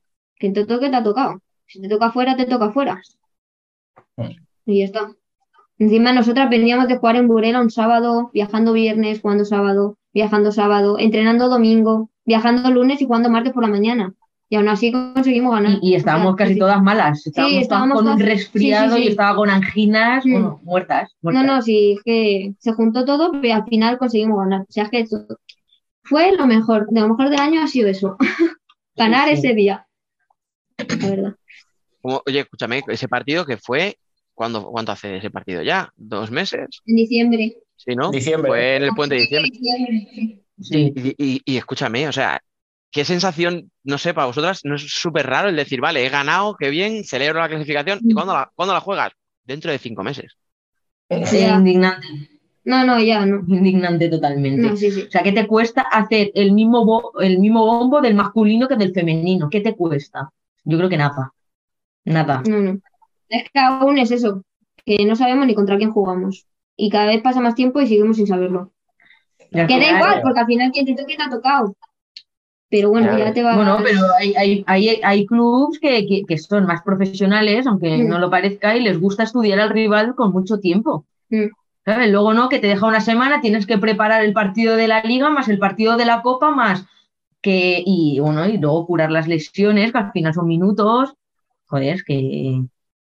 No, y, de- Que que- es que que escucha, y que luego si el pabellón no se. sí, y si luego el pabellón no se llena, uy, es que no interesa. No, perdona, es que me has dicho la sede una semana antes y yo no me puedo organizar a lo mejor un viaje claro. con una semana. Porque Claro, me tengo que pedir, mínimo, me tengo que pedir un día de vacaciones, o probablemente dos, porque si los cuartos se juegan desde las 11 de la mañana, a la que. Sí, tengas sí. que viajar tres horas, no te vas a levantar a las 5, te vas el jueves. Entonces, Ya. que- Lo ver, complican todo, lo cosa, complican todo. antes me enfadaba, ahora ya me cansa. Me cansan estas cosas porque dices, Ya. es gritarle a, a la nada. de. No, no, es como que se ha normalizado, que sea así, ¿sabes? A ver, estamos hablando de la federación que todo lo hace bien. Ya, ya, no. Sí, Sí. sí. Sabemos que la ironía, Fran, a veces en radio no se pilla, ¿no? Ya. Di- digo, Estamos hablando de la federación que La todo pilla que la quiere. A quien le interesa la pilla y a quien no le interesa no la pilla. Si además, si con los chicos fue como fue, con las chicas, el doble. Ya. nada, pues Es habrá, que, pues habrá que hacer ruido. Como con lo del mundial. Sí, no. Eso ya. Madre mía, habido que mover tierra, mar y aire para que se consiguiera un mundial después de no sé cuántos años. Y yo quiero ver cuándo se celebra. Yo quiero Y a ver cuándo. y a ver, a ver, es, a ver, que todavía es. no ha llegado. Aún no hay fecha. No dicho, no significa A que ver, se a vaya a ver, hacer. a ver, a ver. No, no, pero ¿cómo sois? Los señores de FIFA han dicho que se va a jugar. Es que lo queréis todo. Sí. Hombre, mis nietos pueden que lo Igual vean. lo juegan nuestros nietos, pero sí. Que- no entendéis que es que esa gente de FIFA es muy de Peque. Y Peque dijo, yo si juego un mundial me retiro. Y han dicho, no queremos que se retire. Vamos a atrasarlo. Vamos a darle margen. Es por eso, joder, que verdad. Que vuelve con 50 años. Pero, pensáis que es que les da igual todo, de verdad, tenéis unas cosas. A ver si va a tener que salir Peque a jugar el mundial con Gallardo.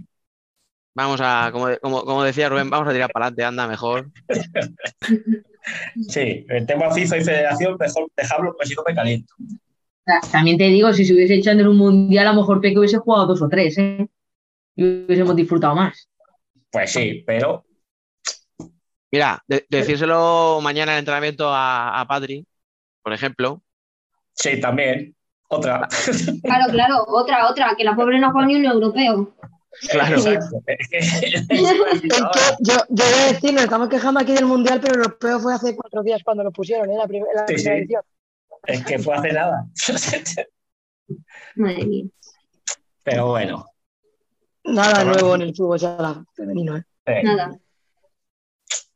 O sea, yo estoy con lo que dice Dani, en plan, es que ya no, ya no, ya no te enfadas, ya directamente, no sé, lo asumes, porque es que da igual lo que digas, da igual todo lo que se intente mover, todo lo que se intente meter ruido, mm, que lo hagas por las buenas, por las malas, da igual, no les interesa y, y nadie va a hacer nada. No. Nada, nada. Es que ni para la Supercopa de España, o sea, nada, ni, ni para. Si no lo hacemos entre, entre los países, que ¿cómo lo vamos a hacer internacionalmente? Nah. Si primero tenemos que crecer desde, desde lo más pequeño hay que crecer y luego soñar en grande. Porque si en España tenemos ahora la Liga, la Copa de la Reina, que más o menos ya tenemos una final, una final a 8 y va a ser en una sede y todo el rollo. Ahora falta la Supercopa de España. Que ya se hizo. De- Sí, pero- sí, pero la Supercopa de- Ya, de- bueno, ya. O la, la- Copa la- de España. esta que ya. se han inventado para el masculino. Sí, la Copa de España que es en, a mitad de temporada ahora. los ocho primeros. Sí, pero no sé Sí. Copa, Sí, que no es Copa de la Copa del Reina. Rey. Fijaros que yo creo. de 8 no van a hacer de yo te iba a decir, Eh. para mí el, primer- el siguiente paso tendría que ser un playoff de 8. Es un playoff de ocho. Precisamente para Eso, que eso. equipos El como playoff de vosotros, Liga de ocho. que para mí esa es la clave, para que equipos Tengamos como vosotros, luchar. ahora mismo estamos Ahí está. a 20, hoy que estamos grabando, 26 de febrero, Mm. estáis a 17 puntos del descenso y a 12 de los playoffs. Ya, Obviamente, en yo no de digo, nadie. Claro, yo no digo que vayáis a jugar por jugar, ¿no? Coño, y más vosotras, que tenéis ese espíritu competitivo tal. Pero sí, te quita las ganas, te, te quita la ilusión, yo creo, el decir, si es que estoy lejos del descenso y estoy lejos de los playoffs y me quedan dos meses de Mm. competición. Mm. Bueno, Y vosotras ya te por lo digo menos- que, la Copa de la Reina. Porque eso si te no a decir, tenéis esa motivación de llegar en buena forma. Sí, justo. Mm. Y menos mal, porque si no, uff.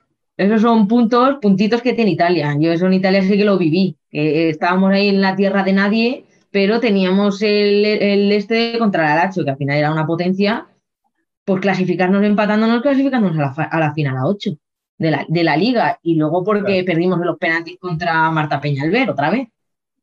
Pero los cojones. Noto, noto no me la quito, no por qué, pero.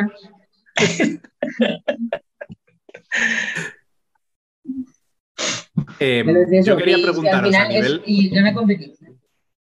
a nivel personal, lleváis bastante tiempo sin jugar juntas. Eh, ¿Qué es lo que más os ha sorprendido en lo que ha mejorado la otra? Que, que dijerais de pequeña, Buah, esto como no lo mejore y que hayáis visto que efectivamente eso lo ha mejorado. Bueno, bueno. Calla. A ver, pues no, no sé, es que yo, yo sigo viendo a la misma. Mete goles, está arriba, corre. A ver, la veo a lo mejor, no sé, más madura a la hora de la, de la táctica, de la estrategia, sobre todo. Sí que en eso sí que me ha sorprendido, en defensa sobre todo, porque mi hermana sí que era de pequeña era la típica que le gustaba atacar, atacar, atacar, y defendía a su hermana, ¿sabes? Ya, yo antes no defendía. Yo digo, ya No, era, otra. era literal, ¿eh? y tenemos vídeos que lo corramos de que se ve. Yo estaba atrás de cierre muerta y eh, nada, balón arriba y mi hermana pues eso metía los goles. Y eso sí que ahora pues repliega más veces. Hombre, O sea, algo sí, dado, o sea, digo. era- ibas de estrellita, ¿no? Yo, yo meto los goles que defienda otra.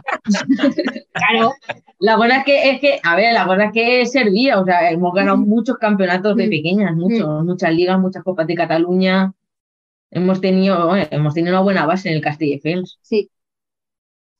Pero eso, ahora en el Móstoles, pues le veo ese punto de madurez de estar activa en defensa, en la defensa de cinco, en la estrategia. Ahora que. sí, Vamos, y, y al revés. Ah, verdad, perdón. Eh, al revés. A mí, una cosa que me da mucha rabia es que se ha tirado mucho tiempo jugando en segunda división y creo que, que no han sabido, igual allí ella destacaba y tal, pero yo creo que mi hermana te- tendría que haber estado jugando en primera y hubiera sido muchísimo mejor jugadora de lo que es, ¿sabes? Y, o sea, yo la veo bien, veo que mejora mucho también en el carácter y tal, que se deja más asesorar y se deja, yo antes le decía algo y me gritaba, ahora ya no me grita. Como buena hermana mayor, ¿sabes? O Yo antes sea, era la pequeña, yo no le podía decir nada. Ahora ahora- grito al aire. Ahora Sí. grito al aire. A ver, alguna vez le digo algo porque ya tiene estar cansada de mí porque yo al final el, el juego del Móstoles lo conozco mucho y a la mínima pues me sale corregir, ¿sabes? Más con ella porque es mi hermana y tengo más confianza y alguna vez sí que me joder, tío, que me dejes ya, ¿sabes? Pero, pero eso, que me da rabia que no, igual no haya tenido en- alguna entrenadora o entrenador que, que haya sabido... eh, Con nivel. Faltan Sí, entrenadores con sí, nivel. que le haya sabido explicar bien, ¿sabes? Porque jugar sabemos jugar todos, pero luego la táctica es muy complicada, ¿sabes? Con los pies todos somos buenos, pero Ay. hay que saber jugar. Y es lo que, bueno, a mí me No, no, gustaría me está que... No, no, y ahora se está dando bien, claro. Al principio con, Carlos era un caos, o sea, es que ni yo sabía jugar, ¿sabes? Yo digo, madre mía, si es que ni me reconozco. Y ahora con Tito y con Chamorro sí que la estoy viendo mejor y, y eso. Oye, ahora que has dicho lo de, lo de ente- lo de entenderos y tal, esta pregunta, aunque suene un poquito a coña, te la digo en serio, Alicia. ¿Te entiendes mejor con tu hermana en pista o con Isma? Uf, lo has puesto A ver, dilema. yo creo que ahora me entiendo mejor con Isma, obviamente, pero es que tampoco jugamos mucho juntas. No, Ya, bueno, vamos en los entrenamientos. En los entrenamientos no hay quien nos gane. No, no, como vayamos juntas, no. No nos gana ni Dios. Pero sí que es verdad digo. que, yo sí que es verdad que cuando estoy en pista con ella, aunque sean pocos minutos, es como que sé que está mi hermana y, y yo se la doy porque sé A ver, yo sé lo que va a hacer también. Claro. O sea, yo sé si que ella va a, estar, intento va a estar buscar, arriba, sí. va a estar arriba, va a estar arriba y yo sé que Ima se la va a poner a ella. Mm. Entonces yo lo que hago es coger a mi defensa y apartarla de mi hermana, ¿sabes? Mm. Que eso es lo que nos ha, lo que. Hemos ganado en eso de, de saber buscar a la defensa, de saber cómo juega cada una, que eso antes pues no lo sabíamos, no que no lo su- supiésemos, pero que nos costaba más. Y ahora sí, yo sé que mi hermana está arriba, la va a enchufar antes mi hermana que yo. Eso está claro, al 100%. no, Entonces, no estoy de pues yo No estoy, no estoy de acuerdo. yo este año no le estoy metiendo gol ni al arcoíris, yo no sé ni cómo metí gol en el amarele, que uno nos dio un puntito y ya está. Este También año te digo, no porque no las tiene. Yo es que estoy todo el rato corriendo, yo es que no me puedo estar quieta en el campo, y yo hasta que no consigo lo que quiero no paro. O sea, el segundo gol que meto ayer, yo me invento un corte, porque no, eso no está trabajado, no es un corte de cuatro. Y yo veo que Isma está presionada y digo, pues que me meta el balón, me Claro, lo mete la pero, pues, claro, pero porque lo haces tú, porque si lo hacemos las dos no chocamos, hija.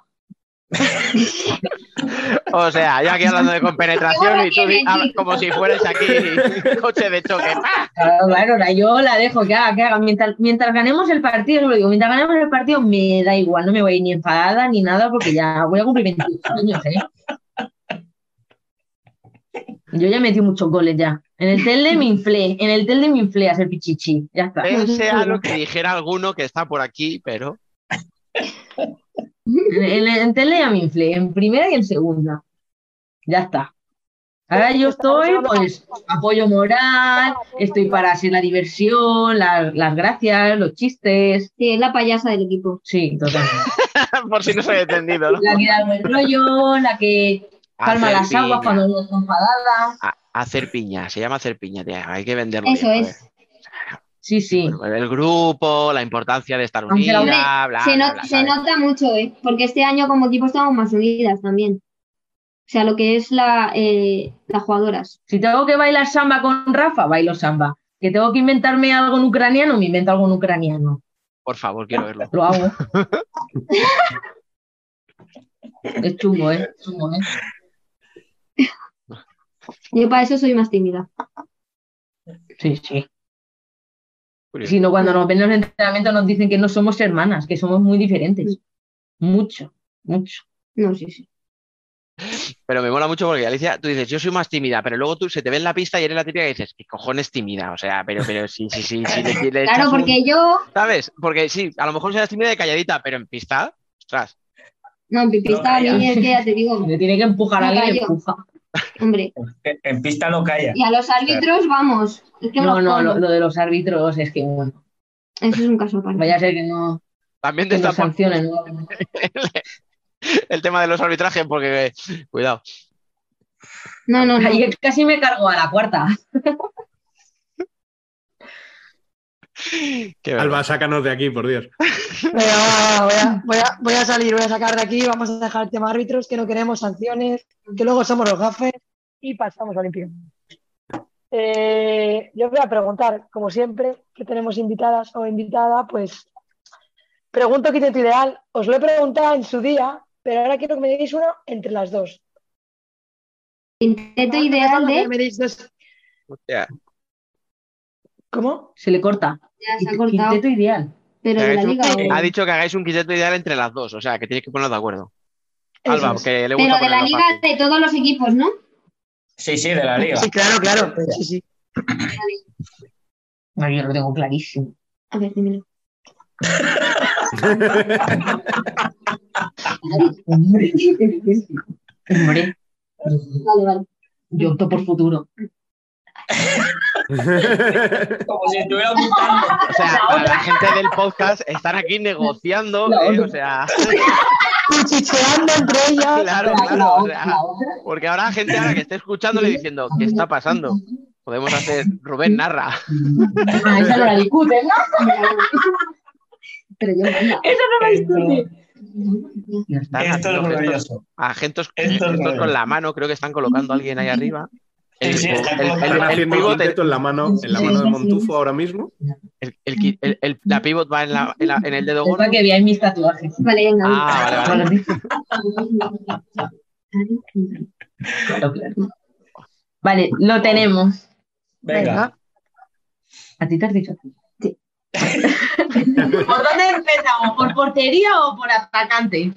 ¿Por dónde se Por construye portería una casa? siempre. ¿Por el tejado Por- o por los cimientos? No, por portería siempre. Claro, claro. A ver, yo apuesto, yo apuesto por futuro, era innegociable, yo, yo apuesto por la mía, que es Ari. Ari Pérez, sea, Castilla. Ni tan mal, Vale. ¿eh? Porque es Venga. que mm, en los partidos es brutal, pero es que entrenando la tendréis que ver. Porque es, es un puto espectáculo. Con 18 años recién cumplidos que tiene. O sea, una apuesta de futuro, futuro, futurísimo. Y no, y no lejano, sino, bueno, llamamiento, que espabilen. Hola. Luego, Al final, al final, al final os la quitan. yo no tengo nada y- que perder. Yo, yo no tengo nada que perder.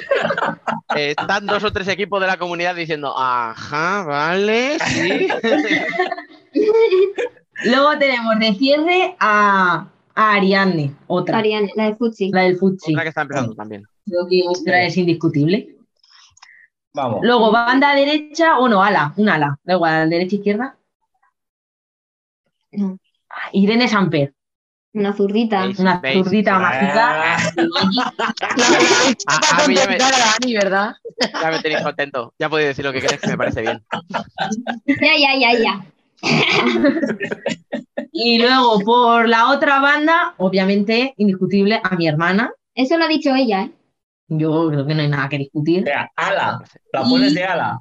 Sí, sí, la pongo de ala. sí, Otra sí, vez sí. vamos a tener este debate. Otra vez, vamos a tener este debate, por favor. Es que, Sí, sí, sí, de ala. pero- es que, es que ya te lo dije yo. Y de, y de pivote ponemos obviamente a Emily. Es que a quién no. Escúchame, vamos sin gol, ¿eh? En el equipo. Sí, sí. O sea, el equipo. Claro, Yo hago una pregunta: ¿quién va a defender en ese y equipo? competitiva. Para eso ha puesto a Ari. ¿Eh? Que, se la- que quién defiende. Claro, Ari Carroya con todo. Claro, es que- O pasa balón o pasa jugadora. sí, sí. Sí, eso sí, también, es verdad. Lo siento Bueno. por Amandiña, ¿eh? Que jugadoraza, ¿eh? Pero. ¿Quién te Y conoce? Peque, es que hay muchas. Es como y, difícil. Peque, pero. Es que estando ahora mismo, ahora mismo son esas cuatro y Ari. Sí, que sí, ya está. Sí, sí, sí, está estupendo. Me Si no parece tenéis que justificar, ¿eh? Exacto. O sea, Ah, que, no- que, ven- que acaso, venga aquí a. Mandiña si tiene algún problema y no lo diga, hombre. Ya verás tú. Sí, sí. Imaginas. la habla bien español, ¿eh? Que yo flipé, ¿eh? Con el español que Eh. tiene. Cierto Es increíble. ¿eh? Me gusta. Bueno, no os queremos ¿Qué más, robar más? tiempo, que ya, hemos, ya os hemos robado bastante. Eh, Claro, se han quedado sin A las verano al dos. niño, ¿sabes? ¿Te parece poco? A las dos, mil gracias por pasaros una, una semana más por aquí y como os digo siempre, ya sabéis que Las puertas de Futsal Corner están siempre abiertas, así que pasad sin llamar. Muchas Gracias. gracias a vosotros también. Oye, y espero, espero, me he presentado a la candidatura de la Queens League, ¿vale? Quiero que lo sepáis. ¿En serio? O sea, e- eres de esas que se ha dedicado a subir sus highlights ahí. Todo. Tengo mi, obviamente me he creado mi vídeo de 30 segunditos con los goles, que Kake ha visto muchos porque son la mayoría de este deporte. Pero ahí está la candidatura y hay algún equipo que ya ha llamado a la puerta, así que os lo digo. A ver Eh, si, el- a ver si las pruebas me, me dan el día, es el día libre que puedo viajar a Barcelona, pero eso que lo, sepa- que lo sepáis. Que si puedo estaré. Se- se- te lo digo, te lo digo en serio, se- será la única razón por la que me interese la Kings League o la Queens League o la que también, ya te digo. Pues ahí estaré. Total, es en Barcelona, es en mi- al lado de mi casa, así que. Claro, juegas, te echas una visita a la familia, quedas como Dios encima, ¿no? Y ya la. Ya ves. Claro, ¿eh? Y 75 euros la par- el partido, tú. Ah, mira, ese dato no lo tenía yo presente.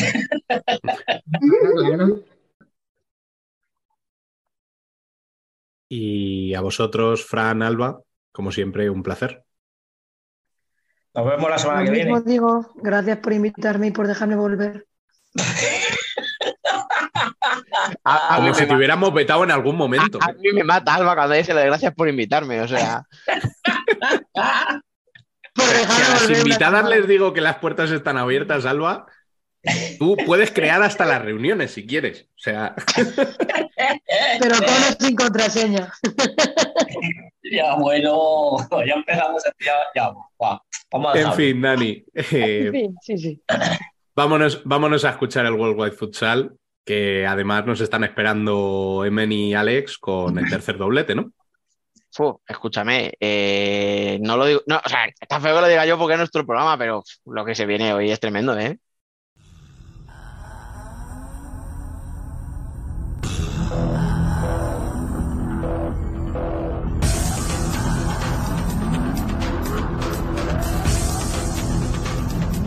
Worldwide Futsal.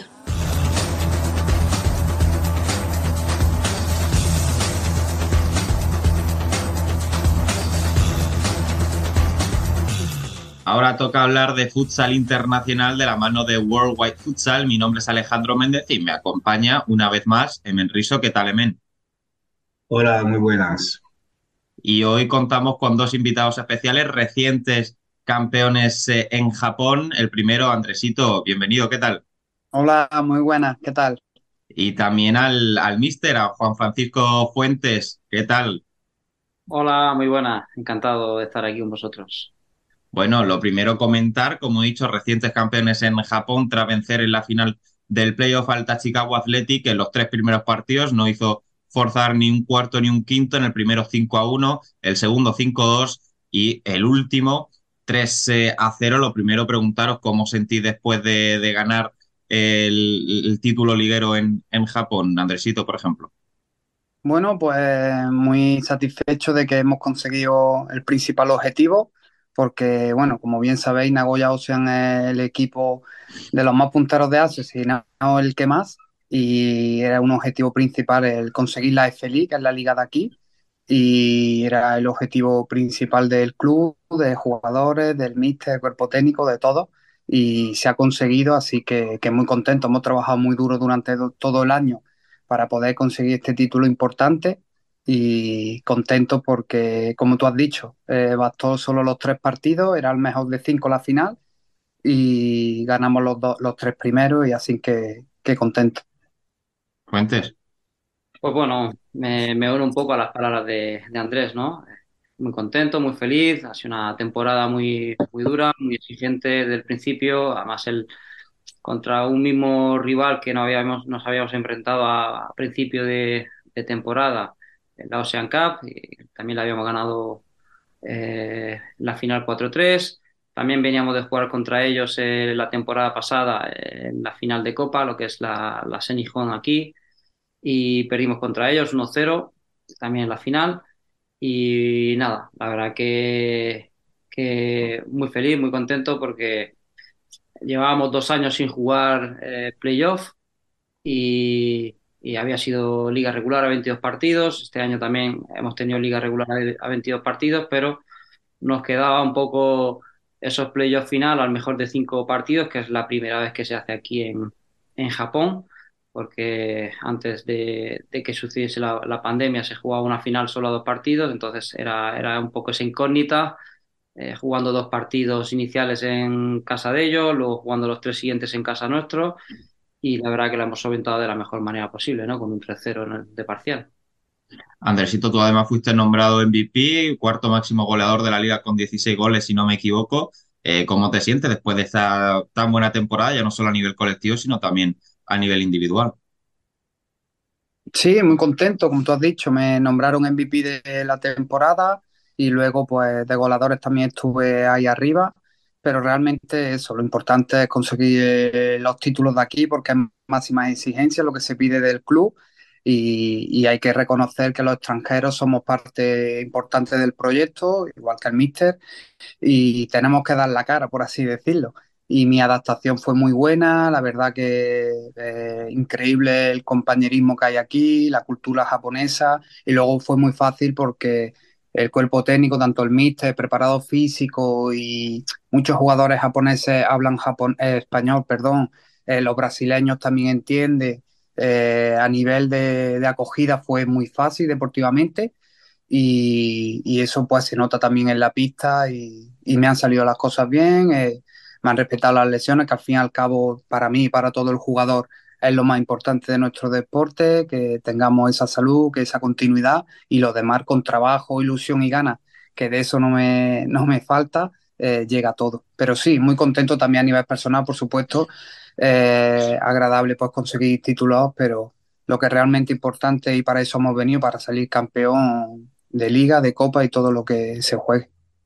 Mister, tú llegaste allí a, a, Nagoya en 2019, creo que no se te ha escapado ningún título de liga de momento, a lo que hay que sumarle alguna Supercopa, una FC Futsal Club Championship, no sé, seguro que se me escapa algún título eh, más, pero un balance muy, muy positivo allí en, en Japón, ¿no? Sí, la verdad que, que ha sido eh, un gran éxito, ¿no? Estas cuatro temporadas que acabo de, bueno, todavía no hemos completado porque nos queda la, la nos queda la, Copa a partir de la próxima semana. Y sí, en cuanto a FLIS, en cuanto a, torneos de liga, sí que hemos eh, cubierto los, los, cuatro años, las cuatro temporadas. Eh, la Ocean Cup también de la, de la primera temporada, la, la del año pasado, eh, perdón, la de este año también, porque eh, los dos años anteriores no se, no se jugó por la pandemia. Y bueno, tengo un poco ahí esa espinita con la Senijón, con la Copa, que la primer, primer año se canceló, los dos años eh, no conseguimos ganar y la verdad que este año pues sería muy bonito, ¿no? Sería un gran reto el, el ganarla para romper un poco ese maleficio y además pues eh, nos permitiría esta temporada hacer pleno, ¿no? Sabemos que va a ser muy complicado, muy, muy difícil. Eh, los partidos aquí son muy, muy duros, muy, muy competidos, muy, de un ritmo muy alto, muy físicos. Eh, también muy, muy tácticos, los, los japoneses se preparan eh, muy bien también tácticamente y bueno, pues eh, esta semana retomamos nuevamente los, los entrenamientos a partir de, de, mañana y con la máxima ilusión para intentar terminar la temporada lo mejor posible. Mm, amén. Sí, primero enhorabuena a los dos. Eh, estáis en un, bueno, en el, en el club que está dominando el futsal japonés. Eh, es un club que supongo que está siempre llamado a ganar. Eh, ¿Sentís esa presión en, al, ser, al estar en un club de este tipo o es un ambiente mucho más, digamos, relajado respecto a otros, como pueden ser los grandes clubes europeos, Mister? Bueno, pues por mi parte, eh, Nagoya tiene mucha, mucha presión, mucha presión por, por ganar. Es un, es un, club histórico, es un club ganador. Eh, de todas sus ediciones, excepto una, ha ganado siempre la, la F-League. Y es el gran objetivo del club. Uno ya lo siente ¿no? en, el, en el día a día. No, no es necesario que te lo digan directamente a la boca de que hay, de que, hay que ganarla. Y sí que os puedo decir que internamente Eh, hay mucha presión, pero también a su vez tengo que reconocer que, que nos dan los mejores medios eh, a nivel de, estructura, a nivel de jugadores. Eh, somos un club que en ese sentido estamos muy bien protegidos, muy bien cuidados y creo que va acorde, ¿no? Va acorde un poco el objetivo con los medios que tenemos y, es, un, es un deber, es una obligación temporada tras temporada eh, mostrar siempre el máximo nivel, estar acorde a la exigencia y, lógicamente, bueno, también lucha por el resto de, de, títulos, ¿no? Pero sería un poco quizás en ese orden la, la F Elite. Eh, es, es, primordial. Y con respecto a otros clubes, bueno, no lo sé porque no he estado, ¿no? No he estado de forma directa, de forma directa, pero por hacer un, una equivalencia, ¿no? Con respecto a España, que es el, lugar donde mejor conocemos todos, pues Nagoya aquí es como el Barça en, en España, ¿no? Es un, es un club que está llamado a, a, ganarlo todo y la exigencia siempre, siempre es máxima y bueno, eh, la verdad que feliz, muy contento porque creo que, que es lo bonito, ¿no? Del, del, deporte, el estar luchando por algo importante, al final son, son grandes retos y lo que a los que nos gusta competir siempre nos gusta estar en, en, la, en las mejores y las mayores plazas donde hay la mayor exigencia. Sería una para, para Andresito también. Claro. Ahora estás, eh, es, esa es tu primera experiencia al extranjero, ¿no? Eh, si no recuerdo mal. Era, ¿Estaba sí. en, tus, en tus planes hacer una experiencia al extranjero o ha sido, digamos, algo inesperado?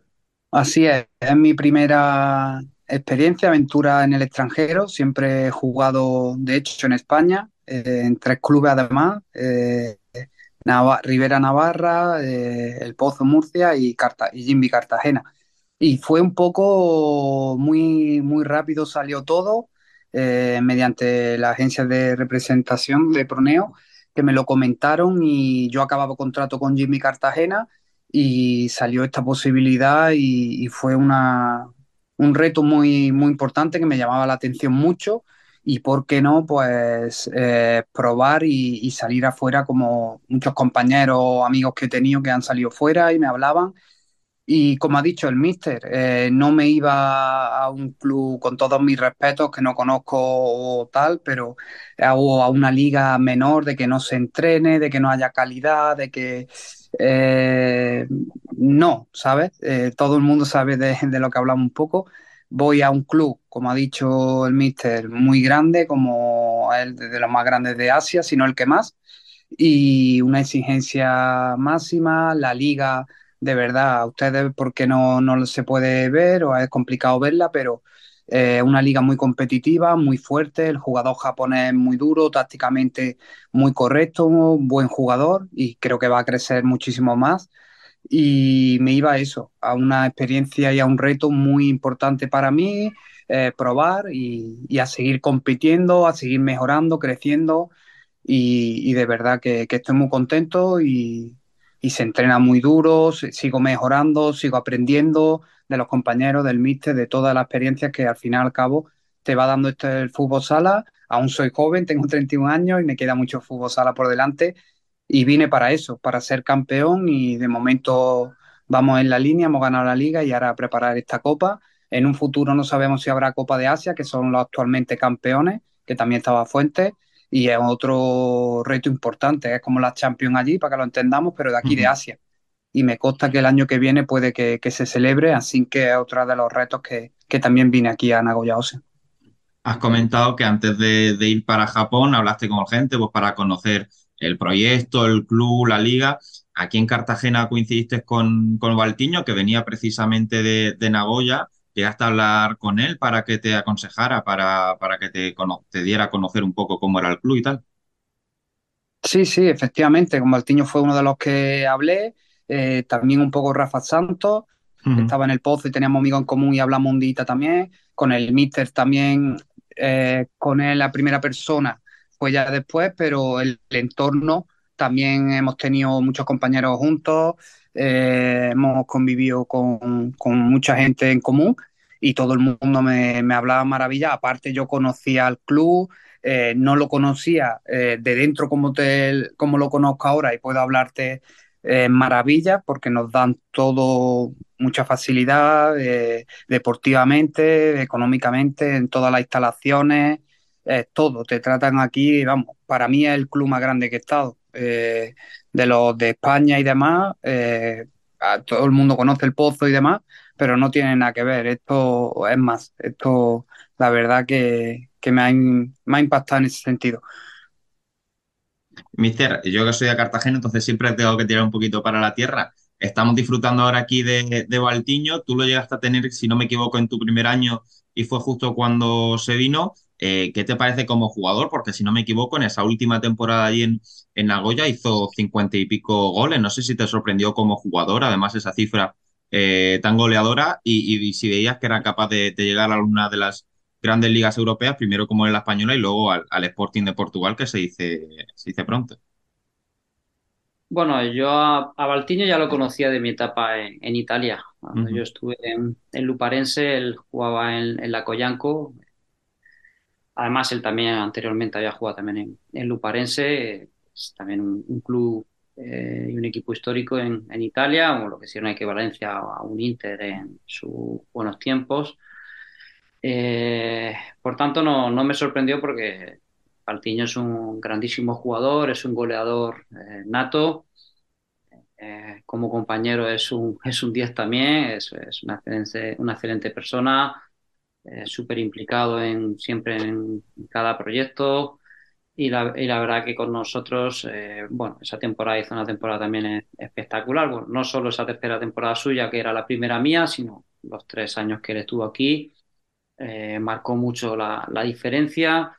Eh, muy querido en el club, muy querido por los compañeros, muy querido por la, por la afición. Es un- una persona, es un jugador que, que tiene un talento natural de saber adaptarse a, a las circunstancias, al país, a la cultura, al, al estilo o al tipo de juego. Y muestra de ello que luego, pues, eh, cuando fue a Cartagena hizo una temporada también buenísima. eh, le permitió dar el salto también luego a Sporting de, de Lisboa, que es otro grande a nivel mundial. Y yo creo que ya con, con todo lo que he dicho, más todo lo que él ya ha demostrado y conocéis, creo que ya habla por sí solo. La verdad que sí, estamos con él aquí en Cartagena contentísimo, la verdad, porque es un jugador, como dices, que, que sabe adaptarse a las dificultades. El primer año que estuvo en Cartagena llegó después de, creo, seis meses eh, sin jugar. Eh, en fin, después de todos esos problemas con el con papeleo que llegó sin hacer pretemporada, y aún así creo que fue máximo goleador del equipo, así que contentísimos con él eh, por aquí. Lo que comentaba Andresito también, no sé si tú tienes noticias de si va a volver ese, esa Champions asiática eh, porque es una competición pues que, a lo- por lo menos a los frikis del, fútbol sala nos llama mucho la atención, nos gusta y llevamos unos años que, la echamos de menos. ¿Sabes si hay planes para que vuelva esta próxima temporada?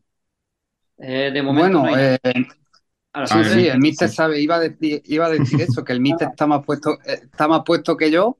Eh, No creas, yo por creas. experiencia y ganas, por mí, ojalá, pero el míster sabe más, así que conteste él. Bueno, no, a ver, yo simplemente que no sé nada oficialmente todavía a, a día de hoy. O sea, por parte del club no nos han confirmado nada y a nivel de rumorología, pues eh, tampoco. He llegado a escuchar tanto la versión de que posiblemente no se celebre nuevamente o la opción de que están barajando de hacer cuatro grupos eh, de cuatro equipos y luego el campeón por zonas y luego el campeón eh, sería lo que sería una Final Four. Y lo que no he escuchado es que si se hace, se hiciese con el formato antiguo, ¿no? Donde se juntaban 16 equipos en una sede y ahí se jugaba todo en, en agosto aproximadamente, pero eso es lo, lo que yo sé. Ya no sé, quizás Andrés, a veces también entre compañeros, jugadores se enteran también de muchas cosas y, y a lo mejor, bueno, quizá tiene otra información. Bueno, entendemos, No, Andersito, que no. esa, esa es la línea, esa es la línea. Lo único que yo por gana y por eh, pensar así más positivo de que ojalá se celebre, pues, pues eso, pero es lo que, lo que ha dicho el míster y esperemos que, que se celebre y demás, porque como tú has dicho, ya no para vosotros, los amantes de este deporte, periodistas y demás, sino para nosotros los jugadores, eh, muy importante también, es una competición muy bonita, como te he dicho antes, la Champions allí, pero aquí en Asia y equipos de nivel y demás sería bonito poder jugarla. Sí, esas competiciones siempre continentales pues suelen ser las más atractivas eh, para ver. Eh, Mister, también has estado en Kuwait, en Italia, como has comentado, en Bélgica, también has ganado títulos eh, de Liga, de Copa. Coméntanos un poquito ese fútbol sala en estos países, ¿hay alguno que, te sorprendió para bien? Bueno, cada país tiene su peculiaridad, ¿no? Eh, aquí en Japón eh, es un fútbol sala muy, muy rápido, eh, de mucha velocidad.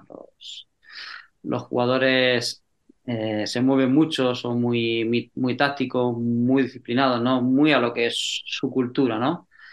Están muy bien preparados, están muy bien preparados. eh, el jugador japonés es muy exigente, muy autoexigente. Si no consigue un objetivo, pues eh, desde el mismo momento de que no consigue ya se está preparando para poder conseguirlo. Y claro, eso es, eh, es su día a día. Eh, en Bélgica el- es un fútbol sala un poco quizá más freestyle, ¿no? Es un fútbol sala donde tiene mucha influencia de- del jugador marroquí, muchos, jugadores que, provienen ya de familias eh, de Marruecos, que ya han nacido allí y tienen mucha calidad. Es un, fútbol sala de, mucha calidad. No es tan disciplinado, no es tan táctico como, como aquí, pero tiene también su, encanto, ¿no? Hay, hay jugadores que a nivel individual, pues son capaces de, levantarte, ¿no? Un público.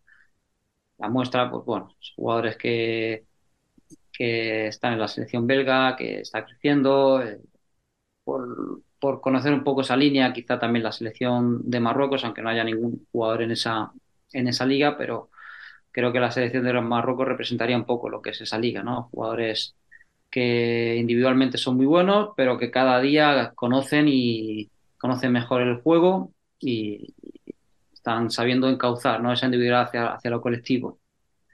En Italia, pues sería lo que es lo más parecido a España, ¿no? Es, eh, jugadores también de, de muchísimo nivel, hay, hay mucho ítalo-brasileño, eh, muchos españoles que en los últimos años también eh, están llegando allí y están haciendo crecer mucho también la, la liga.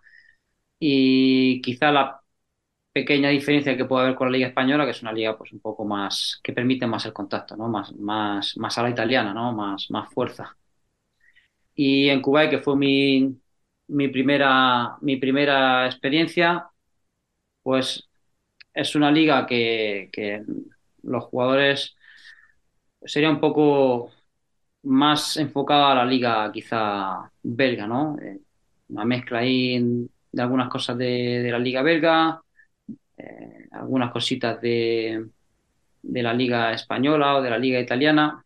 Eh, tiene buenos jugadores, eh, la selección siempre está en su, una de las potencias en, en aquella zona, siempre está luchando en Asia por, por obtener una buena posición y la verdad que son pillos, ¿no? Son pillos, también al final todo va acorde a su cultura, ¿no? El árabe es una persona que es, es muy inteligente, ¿no? Son muy inteligentes, son muy pillos eh, y, y también la verdad que fue una muy buena experiencia, pero también fue la primera que, que yo tuve y bueno, cada cultura tiene su, su encanto, cada fútbol sala tiene lo suyo.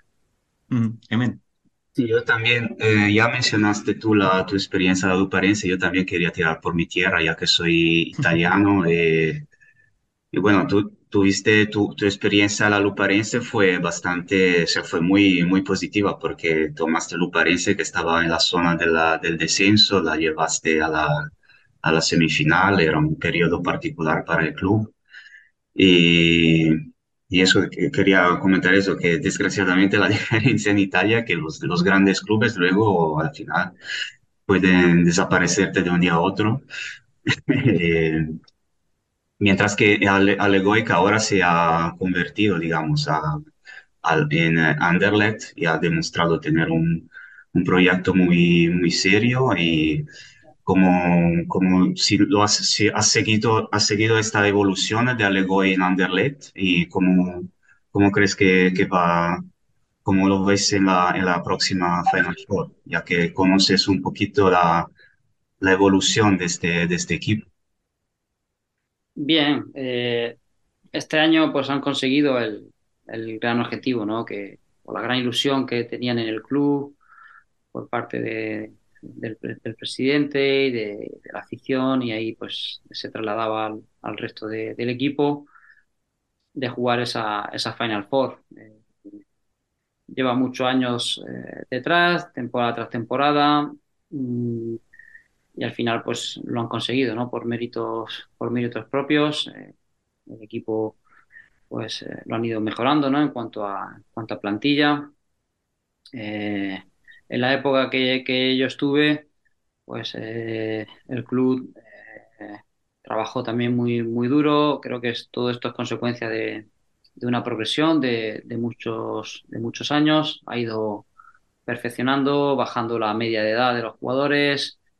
Eh, la muestra que este año pues, eh, ha fichado jugadores que, que están para jugar en equipos grandes en la Liga Española.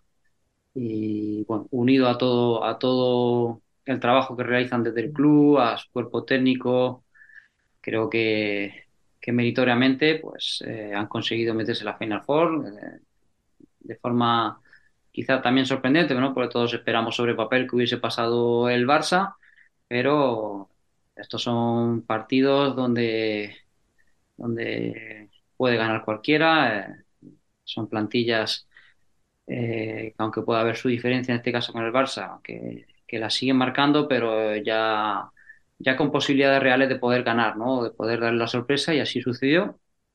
Y de cara a la Final Four, pues bueno, eh, si está ahí es por méritos propios, tiene, tiene equipo y si ha demostrado en la fase anterior que es capaz de eliminar a un, a un Barça, pues lógicamente tiene posibilidades absolutas de poder ser campeón.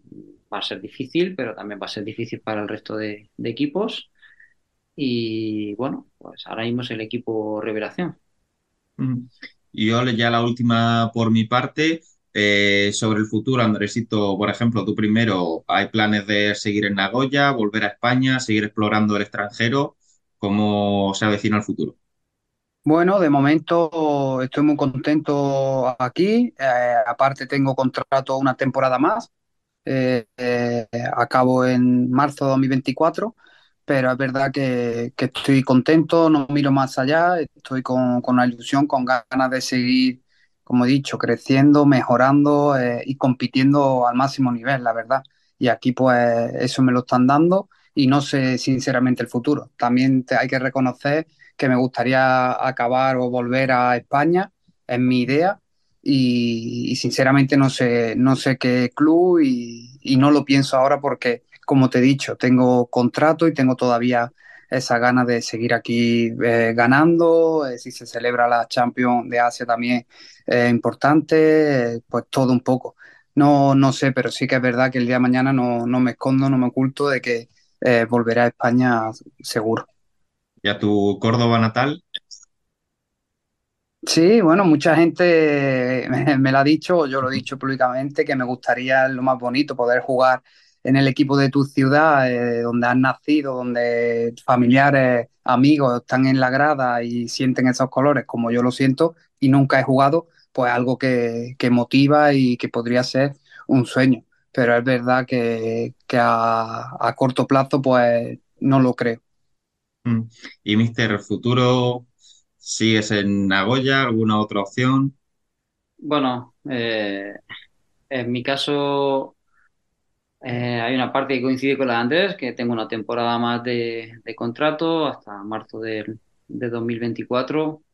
Voy a cumplir con esta incluida, sería ya 11 temporadas en el extranjero. Yo he desarrollado mi carrera, lo que es la parte más profesional, más directa en mi caso, más en, más en el exterior.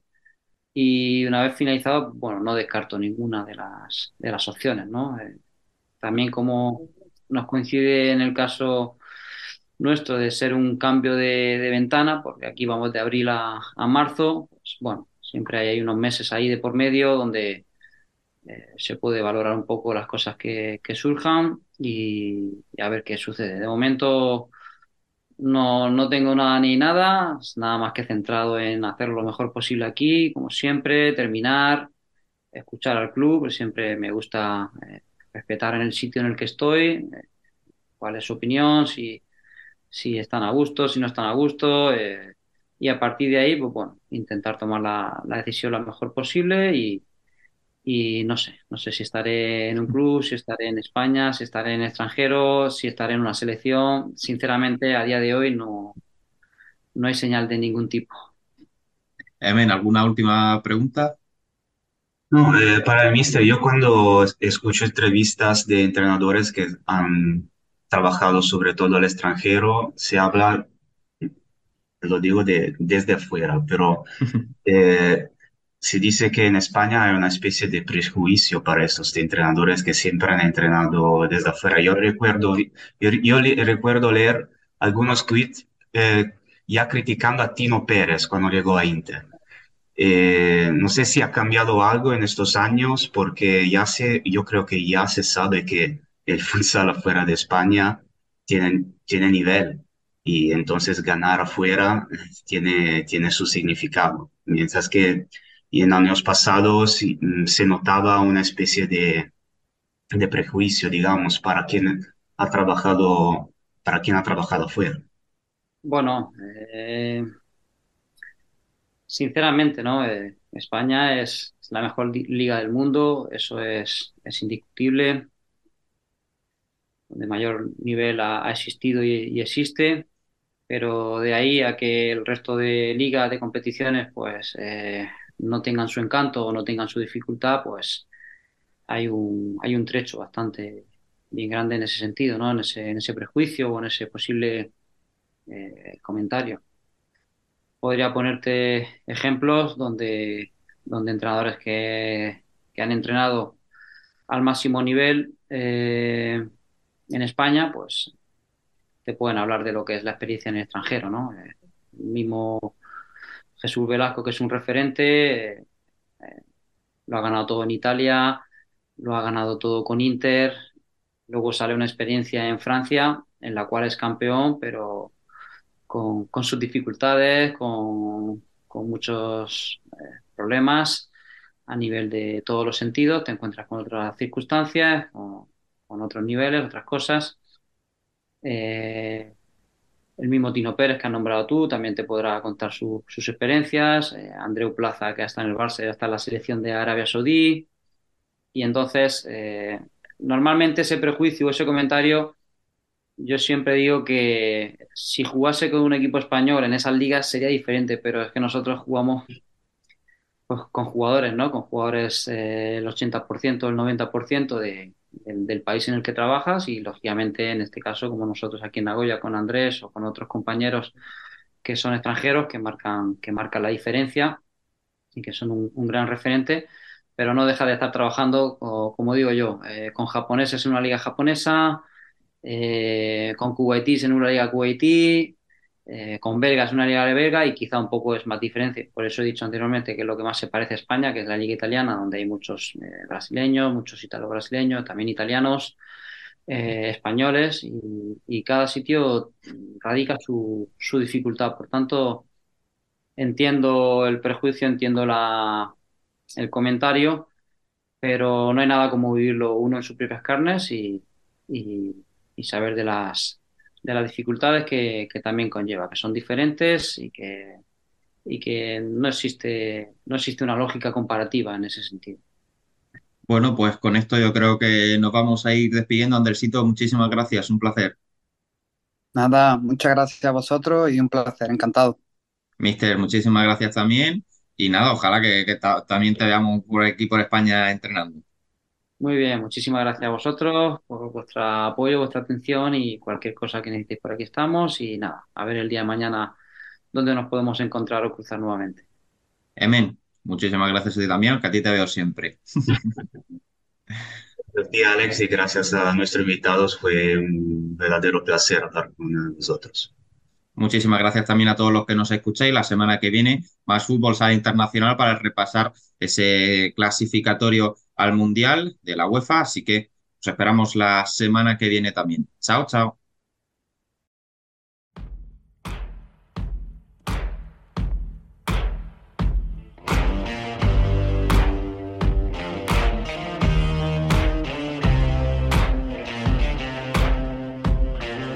La columna.